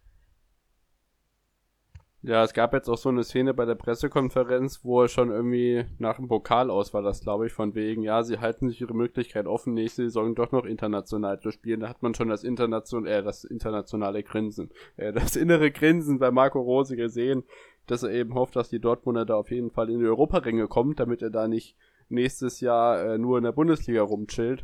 Äh, ja, aber für Gladbach sehe ich echt schwarz inzwischen. Äh, zum nächsten Spiel in der Konferenz. Äh, Wolfsburg erste Heim, äh, erste Rückrundenniederlage, äh, auswärts in Hoffenheim. Äh, da hilft es auch nicht, dass äh, Weghorst in der 23. Minute in seinem sechsten Spiel gegen Hoffenheim das siebte Tor schießt am Ende. Reicht es eben nicht dazu und nachdem sie im Pokal gegen Leipzig rausgeflogen sind, verlieren sie nun auch gegen Hoffenheim und äh, die holen sich langsam meinen Stempel zurück äh, mit der Auf- und Abmannschaft, die irgendwie doch wieder alles möglich machen kann. Ja. Aber Wolfsburg weiter auf Platz 3. Ja, also ähm, Hoffenheim überrascht mich in letzter Zeit. Die haben wir ja auch eigentlich Woche für Woche nur im unteren Mittelfeld wiedergefunden, haben auch schon davon geredet. Möglicherweise geht das auch noch ein Stück nach unten, aber jetzt ja, äh, nimmt das langsam Züge an, wo man schon sagen kann, langsam überraschen sie einen auch mal positiv. Äh, Kramaric tritt so langsam wieder aus seinem Schatten heraus und trifft wieder regelmäßig. Jetzt auch schon wieder 14 Tore bisher in der Saison gemacht. Äh, mit Baumgartner, mit Christoph Baumgartner hat man einen unfassbar geilen Mittelfeldspieler da, der auch offensiv ordentlich Dampf macht. Jetzt auch schon 8 Scorepunkte in der Saison. 21 Jahre alter Österreicher. Der kam auch so ein bisschen aus dem Nichts. Ähm, und zeigt jetzt echt, also dass er fast unverzichtbar ist im offensiven Mittelfeld für Hoffenheim. Und ähm, ja, äh, Wolfsburg, das war natürlich ein bisschen überraschend, da sie ja, wie du schon richtig sagtest, die erste Niederlage jetzt in der, äh, in der, im neuen Jahr hatten. Und ähm, ja, Wichhorst traf zwar, äh, aber die einzige Szene in der zweiten Halbzeit, die vielleicht, äh, ja, in der vielleicht Wolfsburg äh, aufgefallen ist, war dann das Foul von Paulo Ottavio, oder? Ja. Kann man äh, so sagen. was soll man sagen? Also, das Prinzip einer Schere sollte wohl jedem äh, Menschen, der den Kindergarten absolviert hat, äh, klar sein. So, man stelle sich jetzt vor, diese beiden Beine bilden die, wie nennt man das? Arme einer Schere. Schnipp, schnapp, Bein ab. So ungefähr ist er hinten in. Aber wer war's denn? Davur, oder? In wen ist er reingesprungen? Äh, auf jeden Fall, ja, was soll man sagen? Äh, er hat danach gesagt, ich bin glücklich, dass er sich nicht verletzt hat, aber mein Gott, da so wie so ein Geisteskranker da reingehen, äh, das hat, hat, man lange nicht mehr gesehen in der Bundesliga. Ähm, äh, fassungslos. Also, was soll man da sagen? Da, äh, schön, dann beenden sie das Spiel halt in Unterzahl, ändert, ändert am Ende auch nichts, aber das war so ein bisschen, hui, wenn schon in der zweiten Halbzeit kein Tor mehr fällt, dann müssen wir uns nur anders irgendwie ein bisschen hier für Stimmung sorgen in der Bude. Mein Mann, Mann. Naja, also ich sag's mal so, in der Kreisliga wäre das gelb. da hätte da, da hätte es noch einen Kast gegeben, mindestens, aber noch nicht mal den hat es wahrscheinlich gegeben. Ja, damit holst du dir Respekt. Es ist wie Manni, Manni der Libero. Naja, aber ich denke ja. mal, wir gehen lieber jetzt weiter. genau, die schreienden Väter am Spielfeldrand, die haben auch noch gefehlt, genau. Ah. So, Freiburg gegen Leipzig. Ich denke, das können wir relativ kurz machen. Freiburg natürlich äh, noch mit Perspektive nach oben, allerdings, äh, ja, Kevin Campbell sorgt dafür unter anderem, dass äh, die Leipziger da vorne im Meisterschaftskampf dabei bleiben und ja, sorgt für ein 0 zu 3 auswärts im Breisgau zusammen mit Nkunku, Schollert und Forsberg, die die Tore machen. Aber Kampel, der entscheidende Lenker Mittelfeld, gutes Spiel gemacht. Ähm, ja, also wenig von Freiburg. Ja, dominantes Spiel von Leipzig, ähm, halten ihre Hoffnungen äh, mit äh, für die Meisterschaft sozusagen am Leben. Man ist ja auch noch an Bayern dran, nur zwei Punkte entfernt. Und man setzt sich immer weiter vom Tabellendritten ab. Äh, das ist ja Wolfsburg, die haben jetzt auch an diesem Wochenende wieder federn lassen, äh, beziehungsweise nicht wieder federn lassen, sondern haben federn lassen. Und äh, ja, Freiburg, ähm, ich hätte ihnen tatsächlich mehr zugetraut, äh, weil das muss man sowieso bei einem, bei dem Streichteam immer. Aber ähm, am Ende war es auch in der Höhe, denke ich, verdient. Äh, 3 zu 0 für Leipzig. Und ähm, auch die Niederlage tut Freiburg nicht weh. Ja, genau. Äh, mir fällt gerade ein, du hast gar nichts gesagt zu eurem neuen Trainer. Vielleicht äh, schiebst du das jetzt kurz zwei Sätze ein, was da jetzt so die neue Mannschaft hinter der Mannschaft aus Schalke ist. Ja, also Dimitrios Gramotzes, äh, ehemals äh, Trainer von Darmstadt 98, äh, ist ja jetzt der neue Trainer vom FC Schalke 04. Ähm, ist auch bekannt als Jugendtrainer aus Bochum unter anderem noch. Und ähm, ich würde sagen, ähm, damit haben wir einen jungen, hungrigen Trainer an Land gezogen. an dem wir übrigens auch schon äh, vor, äh, beziehungsweise nach, äh, nach äh, David Wagner und vor äh, Manuel Baum und vor Christian Groß dran waren. Also der, der war schon, der war schon durchgehend auf unserer Liste, ne? Und, ja, ähm, kommt mir bekannt vor, kommt mir bekannt vor. Es geht bei uns da genauso. Ja, aber äh, grundsätzlich muss man sagen, ähm, das Präsidium äh, hat ihn abgesegnet und äh, wohl auch schon der neue Sportdirektor, der ja immer noch nicht feststeht, habe ihn wohl abgesegnet. Ähm, da kann ich gleich auch nochmal ein Wort zu sagen, äh, weil da habe ich nämlich so eine kleine Idee, wer das sein könnte. Ähm, ich denke, also davon geht auch der Verein aus, dass man mit Gramozis eben einen, neu, einen kompletten Neuanfang starten will. Das heißt, er hat auch einen Vertrag für die zweite Liga und hat auch jetzt schon im Spiel gegen Mainz gezeigt, worauf er setzen wird. Nämlich auf junge Spieler. Er ist ja ehemals Jugendtrainer, er weiß, wie man mit jungen Spielern umgeht. Und das hat er auch direkt gezeigt. Er hat äh, endlich in meinen Augen Kerim Chalanolu, übrigens der Bruder von Hakan Chalanolu, ähm, spielen lassen. Der ist ja Außenverteidiger, linker Außenverteidiger. Und ähm, hat auch schon oft in der U23 und in der U19 gezeigt, was er drauf hat, äh, auch mit äh, Zug zum Tor und äh, relativ offensiver linker Verteidiger. Den hat er spielen lassen äh, und zudem hat er auch Luca Schuler aus der U23, einen Stürmer, bereits in die Profimannschaft gezogen. Äh, das macht schon mal alles den richtigen Eindruck und ich bin mir sicher, bei einem Abstieg wird er auf die Jugend äh, deutlich mehr und intensiver setzen. Da bleibt ihm wohl auch gar nichts anderes übrig, aber ich glaube, er kennt sich damit aus und äh, wird das relativ gut machen. Jetzt bin ich auch relativ zuversichtlich. Und ähm, apropos Stichwort Sportdirektor, der ihn ja auch wohl abgesegnet habe als Trainer. Ähm, Ralf Rangnick hatte jetzt am Wochenende ein Interview mit Alexander Bommes. Und da hat er gesagt, dass er wohl schon Gespräche mit einem äh, traditionsreichen, äh, großen Club in Deutschland führt. Ähm, auch Verhandlungen und ähm, dass er aber den Verein nicht sagen wird. Und äh, er hatte ja schon mehrmals gesagt, dass er Sympathien für Schalke weiterhin hegt. Ähm, David, vielleicht kannst du da was zu sagen meinst du, das wäre, der würde sich das zutrauen und der würde das tatsächlich als Herausforderung annehmen? Also ich glaube äh, erstmal, dass äh, ich nicht. Also was soll ich sagen? Watzke wird den Stuhl nicht räumen, äh, Rummenigge wird den Stuhl nicht räumen. Richtig. Und ansonsten ja. wüsste ich jetzt nicht, dass Eberl zurücktritt und äh, wo soll er sonst hingehen? Bleibt nur noch Schalke übrig, äh, außer jetzt vielleicht äh, Bobic in Frankfurt. Das wäre jetzt so das Einzige, was mir noch einfällt. Ich weiß nicht, ob es da schon andere Gerüchte gibt. Aber ansonsten äh, sehe ich da zwei Punkte. Auf der einen Seite Ralf Rangnick, der auf jeden Fall ja auch eine Schalker Vergangenheit hat. Genau. Da das Projekt sicherlich sieht und auf der anderen Seite auch äh, die wehleidige Diskussion, wo denn Ralf Rangnick mal als nächstes hingeht, weil der wird ja gefühlt überall gehandelt, genau, wenn irgendwo ein Stuhl frei ist, ob das jetzt in Leipzig oder sonst wo ist ist, glaube ich, einfach gut, wenn er wieder weg vom Markt ist. So blöd das klingt. Ja, ja. Äh, dass er dann da sein Projekt hat, äh, ähnlich wie Armin Fee und Mirko Slomka, die gefühlt auch mal irgendwo mit reingezogen werden. Es ist er auch immer so ein Name, der überall auftaucht. Oder Von Peter Neururer. Pe ja. Wahrscheinlich. Genau, genau. Äh, nee, also von mir aus gerne, soll er machen. Also finde ich jetzt nicht verwerflich und äh, ja. wäre bestimmt ein spannendes Projekt auf jeden Fall. Wenn er da nicht vielleicht zu ambitioniert rangeht. Ich meine, am Geld soll es ja nicht scheitern, aber ja. Ja, Mal also, schauen. genau. Er kennt sich ja auch mit äh, Projekten wie in Leipzig sehr gut aus, äh, wo er ja auch der Hauptinitiator war und ähm, ich denke, äh, mit jungen Spielern kann er gut umgehen als Sportdirektor und er hat ja auch gesagt, den Trainerjob will er an den Nagel hängen. Er will jetzt echt äh, als Sportdirektor wieder tätig werden, wie bei Leipzig. Und ähm, naja, wir halten euch da auf jeden Fall auf dem Laufenden. So ist es, genau. Äh, soweit von unserem Schalke-Exkurs nochmal mitten im Samstag. Ähm, wir springen zurück ähm, zum Samstag, nach vorne sozusagen. Ja, blöde Formulierung. Am Samstag trafen Eintracht Frankfurt und Tabellenvierte auf den damals noch Tabellenzehnten VfB Stuttgart aufeinander und da gab es nur ein 1 zu 1. Ähm, trotz verschiedener Chancen, rassig, also rassiges Spiel, das kann man eigentlich auch nicht mehr sagen. Äh, viele Strafraumszenen konnte man da jetzt, ja, lach nicht so.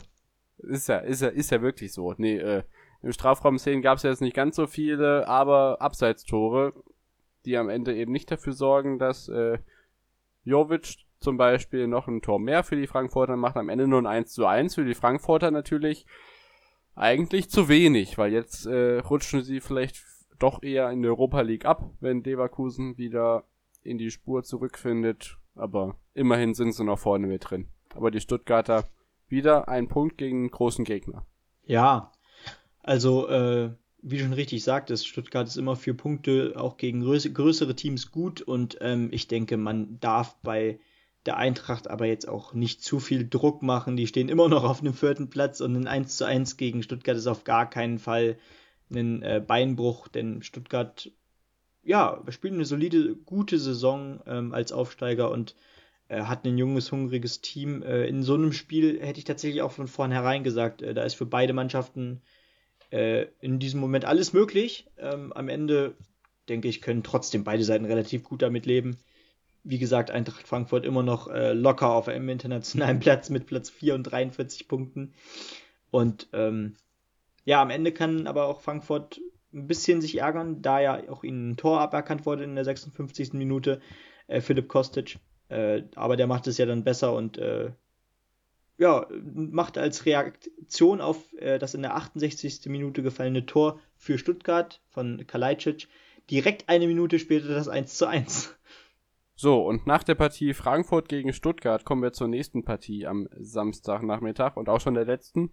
Hertha BSC Berlin gegen FC Augsburg. Und ich finde, das ist der wichtigste Sieg des gesamten Spieltags gewesen. In der 157. Bundesliga-Partie von Paul Dardai als Hertha-Trainer landet er den ersten Sieg seit neun Spielen gegen die Augsburger. Und ähm, mit diesem 2 zu 1 sichern sie eben die Tatsache, oder vermeiden die Tatsache, auf Platz 17 in der Bundesliga-Tabelle stehen zu müssen, da sie jetzt mit 21 Punkten wieder zwei Punkte vor dem Relegationsplatz stehen. Oder? Gehst du da damit? Wichtiger Sieg. Ja, also immens wichtiger Sieg, muss man ja schon sagen. Ähm, das war eigentlich fast gegen den direkten Konkurrenten, weil äh, Augsburg hätte ich jetzt auch gesagt, klar, mit ein bisschen Abstand, aber die äh, sind auf, auch auf dem Weg nach da unten. Vor allem jetzt nach dem Sie äh, Sieg von Hertha gegen sie. Ähm, das war auch für mich vor dem Spiel bereits eine sehr offene Partie, äh, obwohl Hertha tatsächlich in dieser Saison äh, ja auf jeden Fall wie ein Abstiegskandidat spielt und äh, ich gehe auch davon aus, dass sie dennoch weiterhin auf jeden Fall im Abstiegskampf bleiben werden. Aber diese drei Punkte könnten am Ende der Saison echt Gold wert sein. Äh, wie du schon richtig sagtest, jetzt hat man ähm, zumindest ein bisschen Abstand auf den 17. Platz, also auf den direkten Abstiegsplatz mit drei Punkten und ähm, ist auf einem Nicht-Abstiegsplatz mit Rang 15. Da muss man zwar noch abwarten, wie Arminia Bielefeld in dem Nachholspiel dann noch, äh, inwiefern die da noch ein paar Punkte oder einen Punkt holen können, aber ähm, am Ende äh, sind diese drei Punkte einfach immens wichtig und mal sehen, was Hertha in den nächsten Spielen jetzt aus diesem Spiel ziehen kann. Genau, für Augsburg, die haben den einen oder die drei Big Points ja schon letzte Woche geholt mit dem 1 zu 0 Sieg gegen die Mainzer. Wenn die die drei Punkte nicht geholt hätten, stünden sie auch recht knapp vor Köln. Äh, die haben natürlich jetzt wieder dann Punkte abgeben müssen an die Hertaner, aber ja, unten drin werden teilweise Big Points gelandet, außer ganz unten drin. Äh, die lassen da noch auf sich warten. Ja, das Topspiel schlechthin. Es ist nicht der Klassiko, weil den gibt's nur in Spanien. Bayern München gegen Borussia Dortmund. Äh, ein ja, spannendes Spiel am Samstagabend. Endlich mal auch torreich. Wenn man sich den Spieltag anguckt, war er das ja sonst eher nicht. Äh, wir hatten letzten Spieltag öfters mal 5 zu 1. Äh, jetzt war dieses 4 zu 2, was es am Ende dann geworden ist. Das äh, torreichste Spiel des gesamten Spieltages. Lewandowski sorgt auch wieder dafür, dass äh, ja, das 2 zu 0 oder das 0 zu 2, was die Bayern aus der Perspektive ja hatten, äh, ja, noch umgedreht werden konnte und Dortmund eben nicht die Sensation vollbringt und gegen die Bayern drei Punkte holt. Ja, also dieses, dieses Topspiel, das kann man einfach auch nur Topspiel nennen. Also es hatte so viele Faktoren, die ein Topspiel ausmacht. Äh, es, das Ergebnis war äh, hoch, 4 zu 2, viele Tore gefallen. Es gab einen Hattrick von Robert Lewandowski, der jetzt immer, immer weiter auf den Torrekord in einer Saison von Gerd Müller zusteuert. Äh, es gab zwei Tore in den ersten zehn Minuten. Es gab einen Elfmeter. äh, dieses Spiel hatte alles, was es benötigte. Und die letzten beiden entscheidenden Tore fielen übrigens auch noch in den letzten drei Minuten. Ähm, wie üblich. Wie üblich. genau. Und am Ende setzte sich der Tabellenführer doch relativ deutlich durch. Ähm, was man vielleicht auch vom Spieler an sich her äh, hätte schon früher erwarten können, oder? Ja, also von den Dortmundern kam dann irgendwann auch nicht mehr so viel. Also sie lagen ja dann schon nach neun Minuten ja. äh, 2-0 in Front und dann, ja, kam eigentlich nicht mehr wirklich viel. Dann kommt das Anschlusstor vor der Pause und direkt vor der Pause dann der Ausgleich. Äh, und dann in der zweiten Halbzeit wusste man eigentlich schon, dass die Dortmunder nicht die Moral an den Tag bringen werden, äh, das Ding hier noch nach Hause zu retten irgendwie. Deswegen war eigentlich schon zur Halbzeit klar, dass die Bayern das Ding dann doch noch holen, äh, weil von den Dortmundern auch nicht mehr so viel kam. In der zweiten Hälfte dann ein bisschen mehr, also es ging, es bin, ging ein bisschen gediegener zu als in der ersten Hälfte, nicht mehr ganz so hin und her, dann am Schluss die beiden Tore, aber hat sich eigentlich zur Halbzeit schon abgezeichnet, finde ich. Ja, sehe ich ähnlich. Ja, das äh, war das Topspiel. Am Sonntag waren dann noch zwei Partien, äh, zwei Unentschieden. Wir beginnen am Mittag oder Nachmittag mit Köln gegen Werder Bremen, die ja auch unter der Woche noch ran müssen, äh, nachdem sie ja, ja das Pokalspiel nicht absolviert haben müssen, sondern das als Nachholspiel noch kommt Anfang April äh, gegen Köln. 1 zu 1 ja, was bedeutet das für die Tabelle? Also Bremen und Köln jetzt auf 12 und 14. Das äh, bleibt auch so. Beide kriegen mit dem einen Punkt jetzt nicht wirklich mehr Gefahr, nach hinten wegzurutschen. Allerdings, äh, ja, auf der anderen Seite bringt es sie auch nicht wirklich nach vorne. So blöd das auch klingt und äh, ja, ja. Rasendrescherei ist, aber ist halt auch nicht so viel passiert jetzt. Ja, das Feld, das bleibt weiterhin äh, da unten zwischen Rang, wenn du so willst, 12 und 18. Äh, alles noch sehr, sehr weit beieinander. Oder 12 bis 17. ähm, am Ende muss man sagen, ja, das zweite äh, Abstiegskampfduell sozusagen an diesem Wochenende.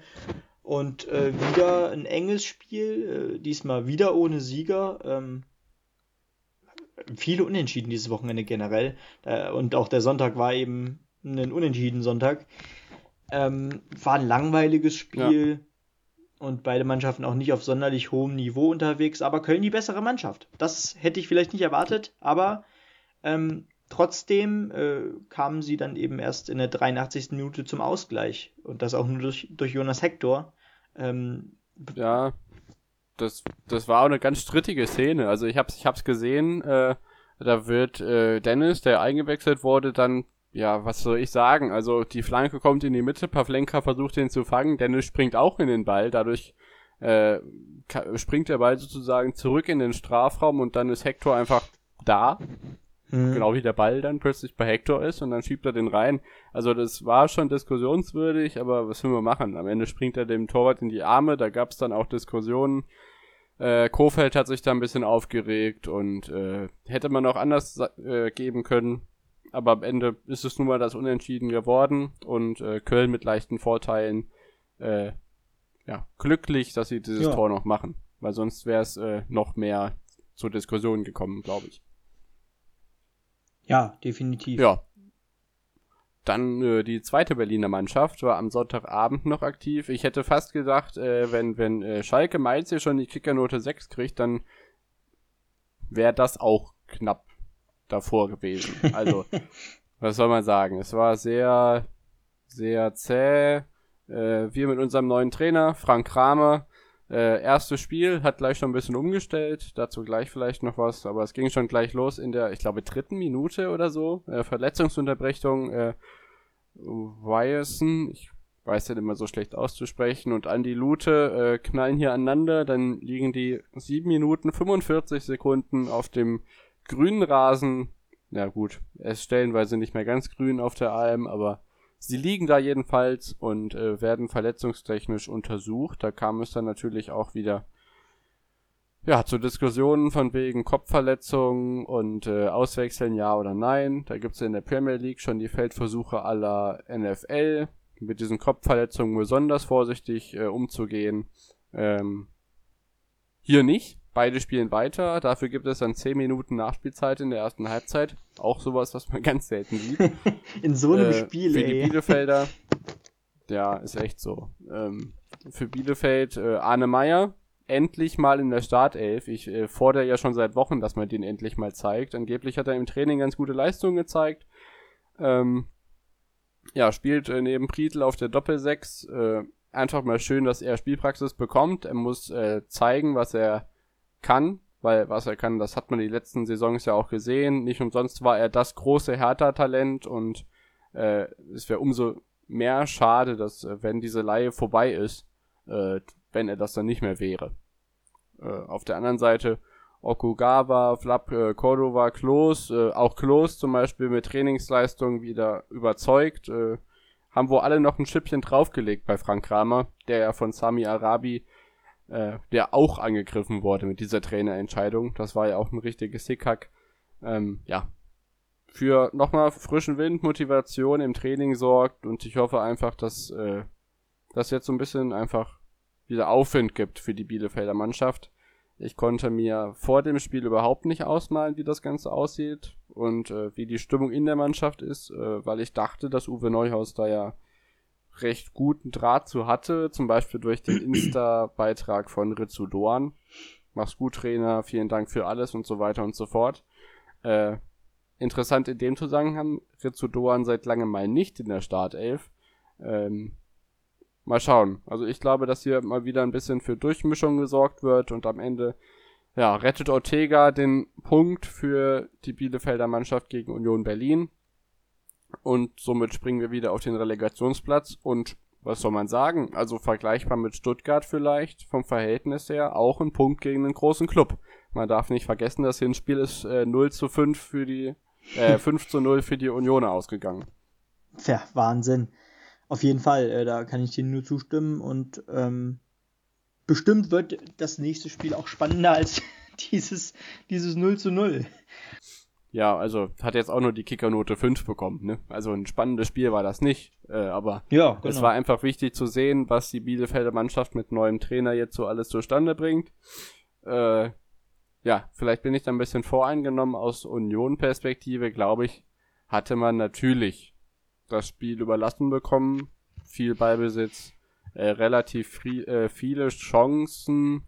Äh, die Chance hat aber Cordova, hat es leider äh, versemmelt, wie letzte Woche schon mal, als er das versucht hat, gekünstelt da reinzukriegen. Naja, am Ende sorgt unter anderem Stefan Ortega dafür, dass wir eben den Punkt sicher haben. Äh, war jetzt keine Glanzleistung, das ganze Spiel. Äh, ja. ja. Da vielleicht noch ein Wort zu. Stefan Ortega wird äh, ins Gespräch gebracht bei Bayern München als äh, zweiter Torwart hinter Manuel Neuer, da Alex Nübel überraschenderweise mehr Spielzeit braucht, Benny. Kannst du dir das erklären? Das, äh, also was für eine Überraschung, ne? Also als, als hätte man es nicht schon äh, auf Schalke geahnt, als er plötzlich äh, in Verhandlungen mit, mit den Bayern stand. Also wie, wer hätte das denn schon ahnen können, ne? Dass der an Manuel Neuer nicht vorbeikommt. Unfassbar. Ich glaube, Nübel hat zwei Saisonspiele gemacht. Das eine war äh, Champions League Gruppenphase, als schon alles sicher war, und das andere war äh, DFB-Pokal gegen Düren. Ansonsten hat er kein Pflichtspiel gespielt. Ist das richtig? Ich glaube schon. Ich glaube, das, ist, äh, ich glaub, das ist richtig und äh, ich glaube, jetzt kann man auch wieder mal sagen, äh, dass dieser, dieser Wechsel kam mindestens zwei Jahre zu früh. Ja, also ich glaube, bei den Bayern kriegt man schon perspektivisch ein bisschen was mit, aber äh, er ist, man kann es vielleicht mit Manuel Neuer vergleichen. Wenn man es mit Manuel Neuer vergleicht, ist es auf jeden Fall zu früh. Man muss dazu sagen, Alexander Nübel hatte jetzt keine Champions League Abende gegen Real Madrid, wie das Neuer bei Schalke hatte. das ist richtig.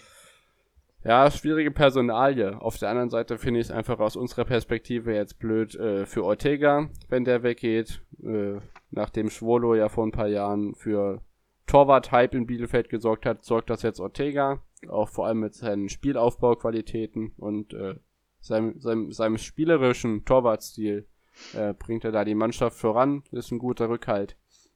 Ja. Frage Nummer zwei, wo will Nübel denn hin? Ich habe noch keinerlei Gerüchte gehört und ich. Gibt's irgendeinen Gibt es irgendeinen Torwart oder gibt es irgendeinen Verein, der momentan einen Torwart benötigt? Gut, wenn Ortega natürlich als zweiter Torwart zu den Bayern wechselt, vielleicht gibt es dann, Boah, gibt's dann eine Laie. Also, ab, hm, das weiß ich ja nicht, aber äh, Wer weiß? ob der dann, falls wir absteigen, was ich nicht hoffe, dann zweite Liga spielt, das glaube ich auch nicht. Äh, nee. Äh, schwierige, verfahrene Situation. Ich hoffe einfach, dass der Ortega bei uns bleibt und äh, ja, meinetwegen, eine Nübelleihe ist ja okay, aber ich glaube, das Problem bei den Bayern ist, dass die äh, Ron Torben Hoffmann nicht als etablierten Zweittorhüter haben wollen, weil das geht dann das kann halt nicht gehen. Die Bayern wollen einen bisschen etablierteren ja. oder ja. einen schon etwas eingefahrenen zweiten Torwart haben. Man sieht Sven Ulreich, der spielt jetzt beim HSV in der zweiten Liga. Also das kann noch ein bisschen für Stunk sorgen. Ich hoffe, dass Ortega da ganz schnell wieder weg aus dem Blickfeld kommt. Naja, ja. auch da werden wir sehen, was die nächsten Wochen auf uns zukommt. Und äh, ja, am Mittwochabend das Nachholspiel gegen Bremen, das ja aufgrund von Schneetreiben nicht auf der Schüko Arena oder auf der Alm ausgetragen wurde. Noch ein kurz ein Blick auf den 25. Spieltag am nächsten Wochenende. Freitagabend Augsburg gegen Mönchengladbach. Äh, ist ja fast schon Nachbarschaftsduell inzwischen. Nur noch sieben Punkte auseinander. Ja. Wird eine enge Sache, muss man schauen. Ähm, Definitiv. Augsburg natürlich jetzt wieder mit einer Niederlage nach dem Sieg gegen Mainz. Äh, auf der anderen Seite können sie Gladbach jetzt richtig in die Scheiße reinreiten. Aber am Ende ist es, glaube ich, egal, ob Gladbach Zwölfter oder Zehnter wird. Alles ja. nicht zufriedenstellend. Ja, definitiv. Äh, aber man darf nicht vergessen, es sind auch noch zehn Spiele. Es ist noch genug Zeit für eine Wende bei Gladbach. Ähm, die sind jetzt keine Welten entfernt von den äh, europäischen Plätzen, aber ähm, das wird jetzt auch wahrscheinlich so eine Standortbestimmung möglicherweise, weil äh, Augsburg ist ja selber gerade nicht so gut drauf. Äh, wenn sie das Spiel verlieren, dann bin ich mir auch sicher, dass sie nicht ins internationale Geschäft mehr einziehen werden. Aber ähm, bei einem Sieg rückt man natürlich auch direkt wieder daran. Äh, da ist dann, dann doch noch einiges möglich.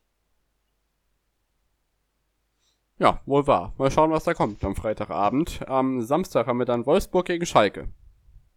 Ja, Platz 3 gegen Platz 18, mehr muss ich dazu nicht sagen. Gut, danach haben wir Union gegen Köln. Äh, beide Mannschaften haben ja jetzt unentschieden gespielt an diesem Spieltag. Da hoffen sich die Unioner natürlich jetzt wirklich mal drei Punkte äh, gegen die Kölner, damit die da oben dran bleiben können. Ich meine, ein 1 zu 1 gegen, äh, 0 zu, äh, hätte ich Bielefeld fast schon Tor zugesprochen, um Gottes Willen. äh, und äh, die drei Punkte wollen sie auf jeden Fall haben, um da oben ihre bombensichere Tabellenplatzsituation festhalten zu können. Auf der anderen Seite natürlich wären das wieder ganz wichtige Punkte für Köln.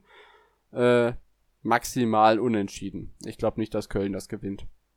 Nein, rechne ich auch nicht mit und ich glaube, es wird langsam mal wieder Zeit für einen Sieg äh, für die Union. Mainz gegen Freiburg, äh, das muss ich Freiburg, denke ich, holen. Äh, Gerade nach, nach dem Dämpfer gegen Leipzig. Äh, von Mainz sieht man auch nicht sonderlich viel. Ich hoffe natürlich, dass sie an Bielefeld nicht ah. mehr vorbeikommen. Ah, ähm, ich weiß, dass man das anders sehen kann, ja. Also Mainz, Mainz spielt, äh, hat zwar jetzt nur einen Punkt gegen Schalke geholt in einem schlechten Spiel, aber hat zuvor durchaus äh, öfter gepunktet als in dem Rest der gesamten Saison. Äh, das heißt. Ja, ich weiß. ja, aber also da, da redest du, da, da redest du.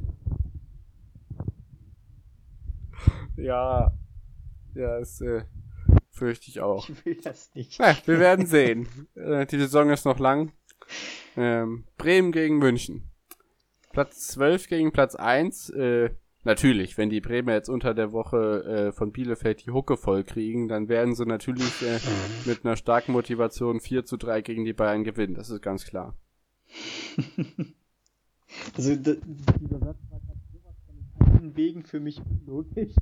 Ähm, Bayern wird das Ding auf jeden Fall äh, wuppen. Da müssen wir gar nicht viel drum rumreden. Äh, und das wird wahrscheinlich auch ein relativ deutlicher Sieg. Ähm, der Sieg jetzt gegen Dortmund wird ihnen Auftrieb gegeben haben und ja, dann wartet die Champions League. Aber auch das wieder ohne Gegentor, glaube ich.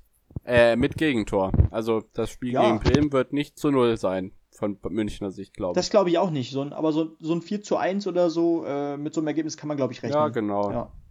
So in die Richtung kann es gehen. Dann haben wir Dortmund gegen Hertha. Äh, ja, hier muss Dortmund natürlich wieder drei Punkte holen äh, gegen die Hertaner, die aber auch unten drin stehen und um jeden Punkt kämpfen wollen.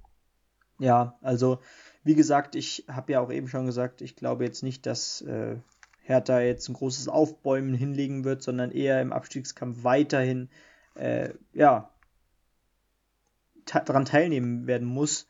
Äh, und deswegen glaube ich eigentlich auch, dass das ein relativ souveräner Sieg von Dortmund wird. Äh, 2-0 sage ich. Schön, wenn du das sagst. Ich werde jetzt kein. Ja, doch, okay. Gut, 2-0. Ja, kann man sagen. Ich bin Mr. 3 zu 1. Es geht 3 zu 1 aus. ähm, Sonntag haben wir dann mal wieder drei Spiele. Äh, Leverkusen gegen Bielefeld, das wird natürlich schwierig für die Bielefelder. Ich äh, wünsche es gleichzeitig auch der Leverkusen dann, dass sie ein bisschen weiter vorne dran bleiben und den Dortmunder das äh, Leben schwer machen. Man muss ja auch ein bisschen Spannung um Europa haben.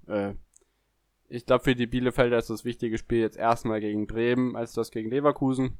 Müssen wir mal schauen. Vielleicht ist die Mannschaft bis dahin ja schon wieder auf einer Wolke weiter oben im Fußballerhimmel, was Frank Kramer so anstellt. Mal schauen. Genau. Leipzig gegen Frankfurt. Platz 2 gegen Platz 4. Natürlich das äh, Topspiel am Sonntagnachmittag. Klingt auch ein bisschen blöd. Äh, ist aber so. Was glaubst du? Frankfurt hat jetzt nur unentschieden gespielt. Ähm, wollen sie Revanche und das gegen den Champions League Club. Oh. Vielleicht mit, auch mit super Aufwand, wenn die gegen Liverpool die Sensation schaffen, dann gegen Frankfurt. Ja. Kann alles möglich sein. Definitiv. Also ähm, souverän 3-0 gegen Freiburg gewonnen. Äh, mal sehen, wie es jetzt äh, im, DF im DFB-Pokal, sage ich schon, in der Champions League aussehen wird. Ähm, ich denke, das wird auch noch einen großen Einfluss darauf haben, wie das Sonntagsspiel dann ausgeht. Aber ähm, ich tippe auf ein enges Spiel und einen knappen Sieg äh, für Leipzig. Ist auch vor allem im Meisterrennen natürlich wichtig, da drei Punkte einzuheimsen, weil, wie wir schon gesagt haben, Bayern wird ja, keine Punkte liegen lassen in Bremen. Definitiv. Ja, das letzte Spiel am 25. Spieltag wird dann sein am Sonntag um 18 Uhr Stuttgart gegen Hoffenheim. Mhm. Ähm, ja, Baden-Württemberg-Duell 9 gegen 11, schon eng beieinander. Ähm, vor einigen Wochen hätten wir gesagt eigentlich, dass Hoffenheim vor Stuttgart steht. Das ist aber immer noch nicht der Fall. Äh, aber auch hier muss man sagen, alles ist möglich, weil Hoffenheim dreht langsam wieder auf und auch Stuttgart zeigt, dass sie gegen gute Mannschaften gute Leistungen zeigen können. Ja, äh, Stuttgart schon eigentlich die gesamte Saison ähm, mit Abstand zu den äh, Abstiegsplätzen und mit Abstand zum Abstiegskampf. Und Hoffenheim kämpft sich da jetzt auch immer weiter aus dem unteren Mittelfeld raus. Äh, hat er jetzt auch am Wochenende wieder überzeugt, wie wir schon angesprochen haben. Und ich denke, die Chancen stehen für beide Mannschaften relativ gut. Das bin ich mir auch ziemlich sicher, dass es ein enges Spiel wird. Ähm, aber ich rechne damit, dass Hoffenheim den Schwung mitnimmt und 1 zu 0 gewinnt. Das ist doch meine Ansage. Ja. So. Jetzt sind wir am Ende der heutigen Episode angelangt. Das ist eine ganz schöne Menge geworden. Wir sind jetzt fast bei zwei Stunden. Deswegen wollen wir euch jetzt auch nicht länger auf die Folter spannen und äh, ja, euch dahin entlassen, wo ihr hingehört, nämlich in unserem Podcast-Feed, damit ihr euch die anderen noch anhören könnt. Und auf unsere Twitter- und Instagram-Seiten at onthepitch-pod da könnt ihr gerne mit uns in Kontakt treten, äh, Feedback hinterlassen und ja, was auch immer ihr wollt, äh, schreiben, teilen, teilen ganz besonders wichtig. Ähm, ja, uns bleibt nicht weiter zu sagen, als dass wir uns auf nächsten Montag freuen. Bis zum nächsten Wochenrückblick, der uns die nächsten Wochen ja auch weiter spannende Inhalte im Sport, vor allem im Fußball zum Beispiel, jetzt die nächsten Wochen bereithält. Und ähm, ja, schöne Woche, bleibt gesund. Bis dann. Ciao.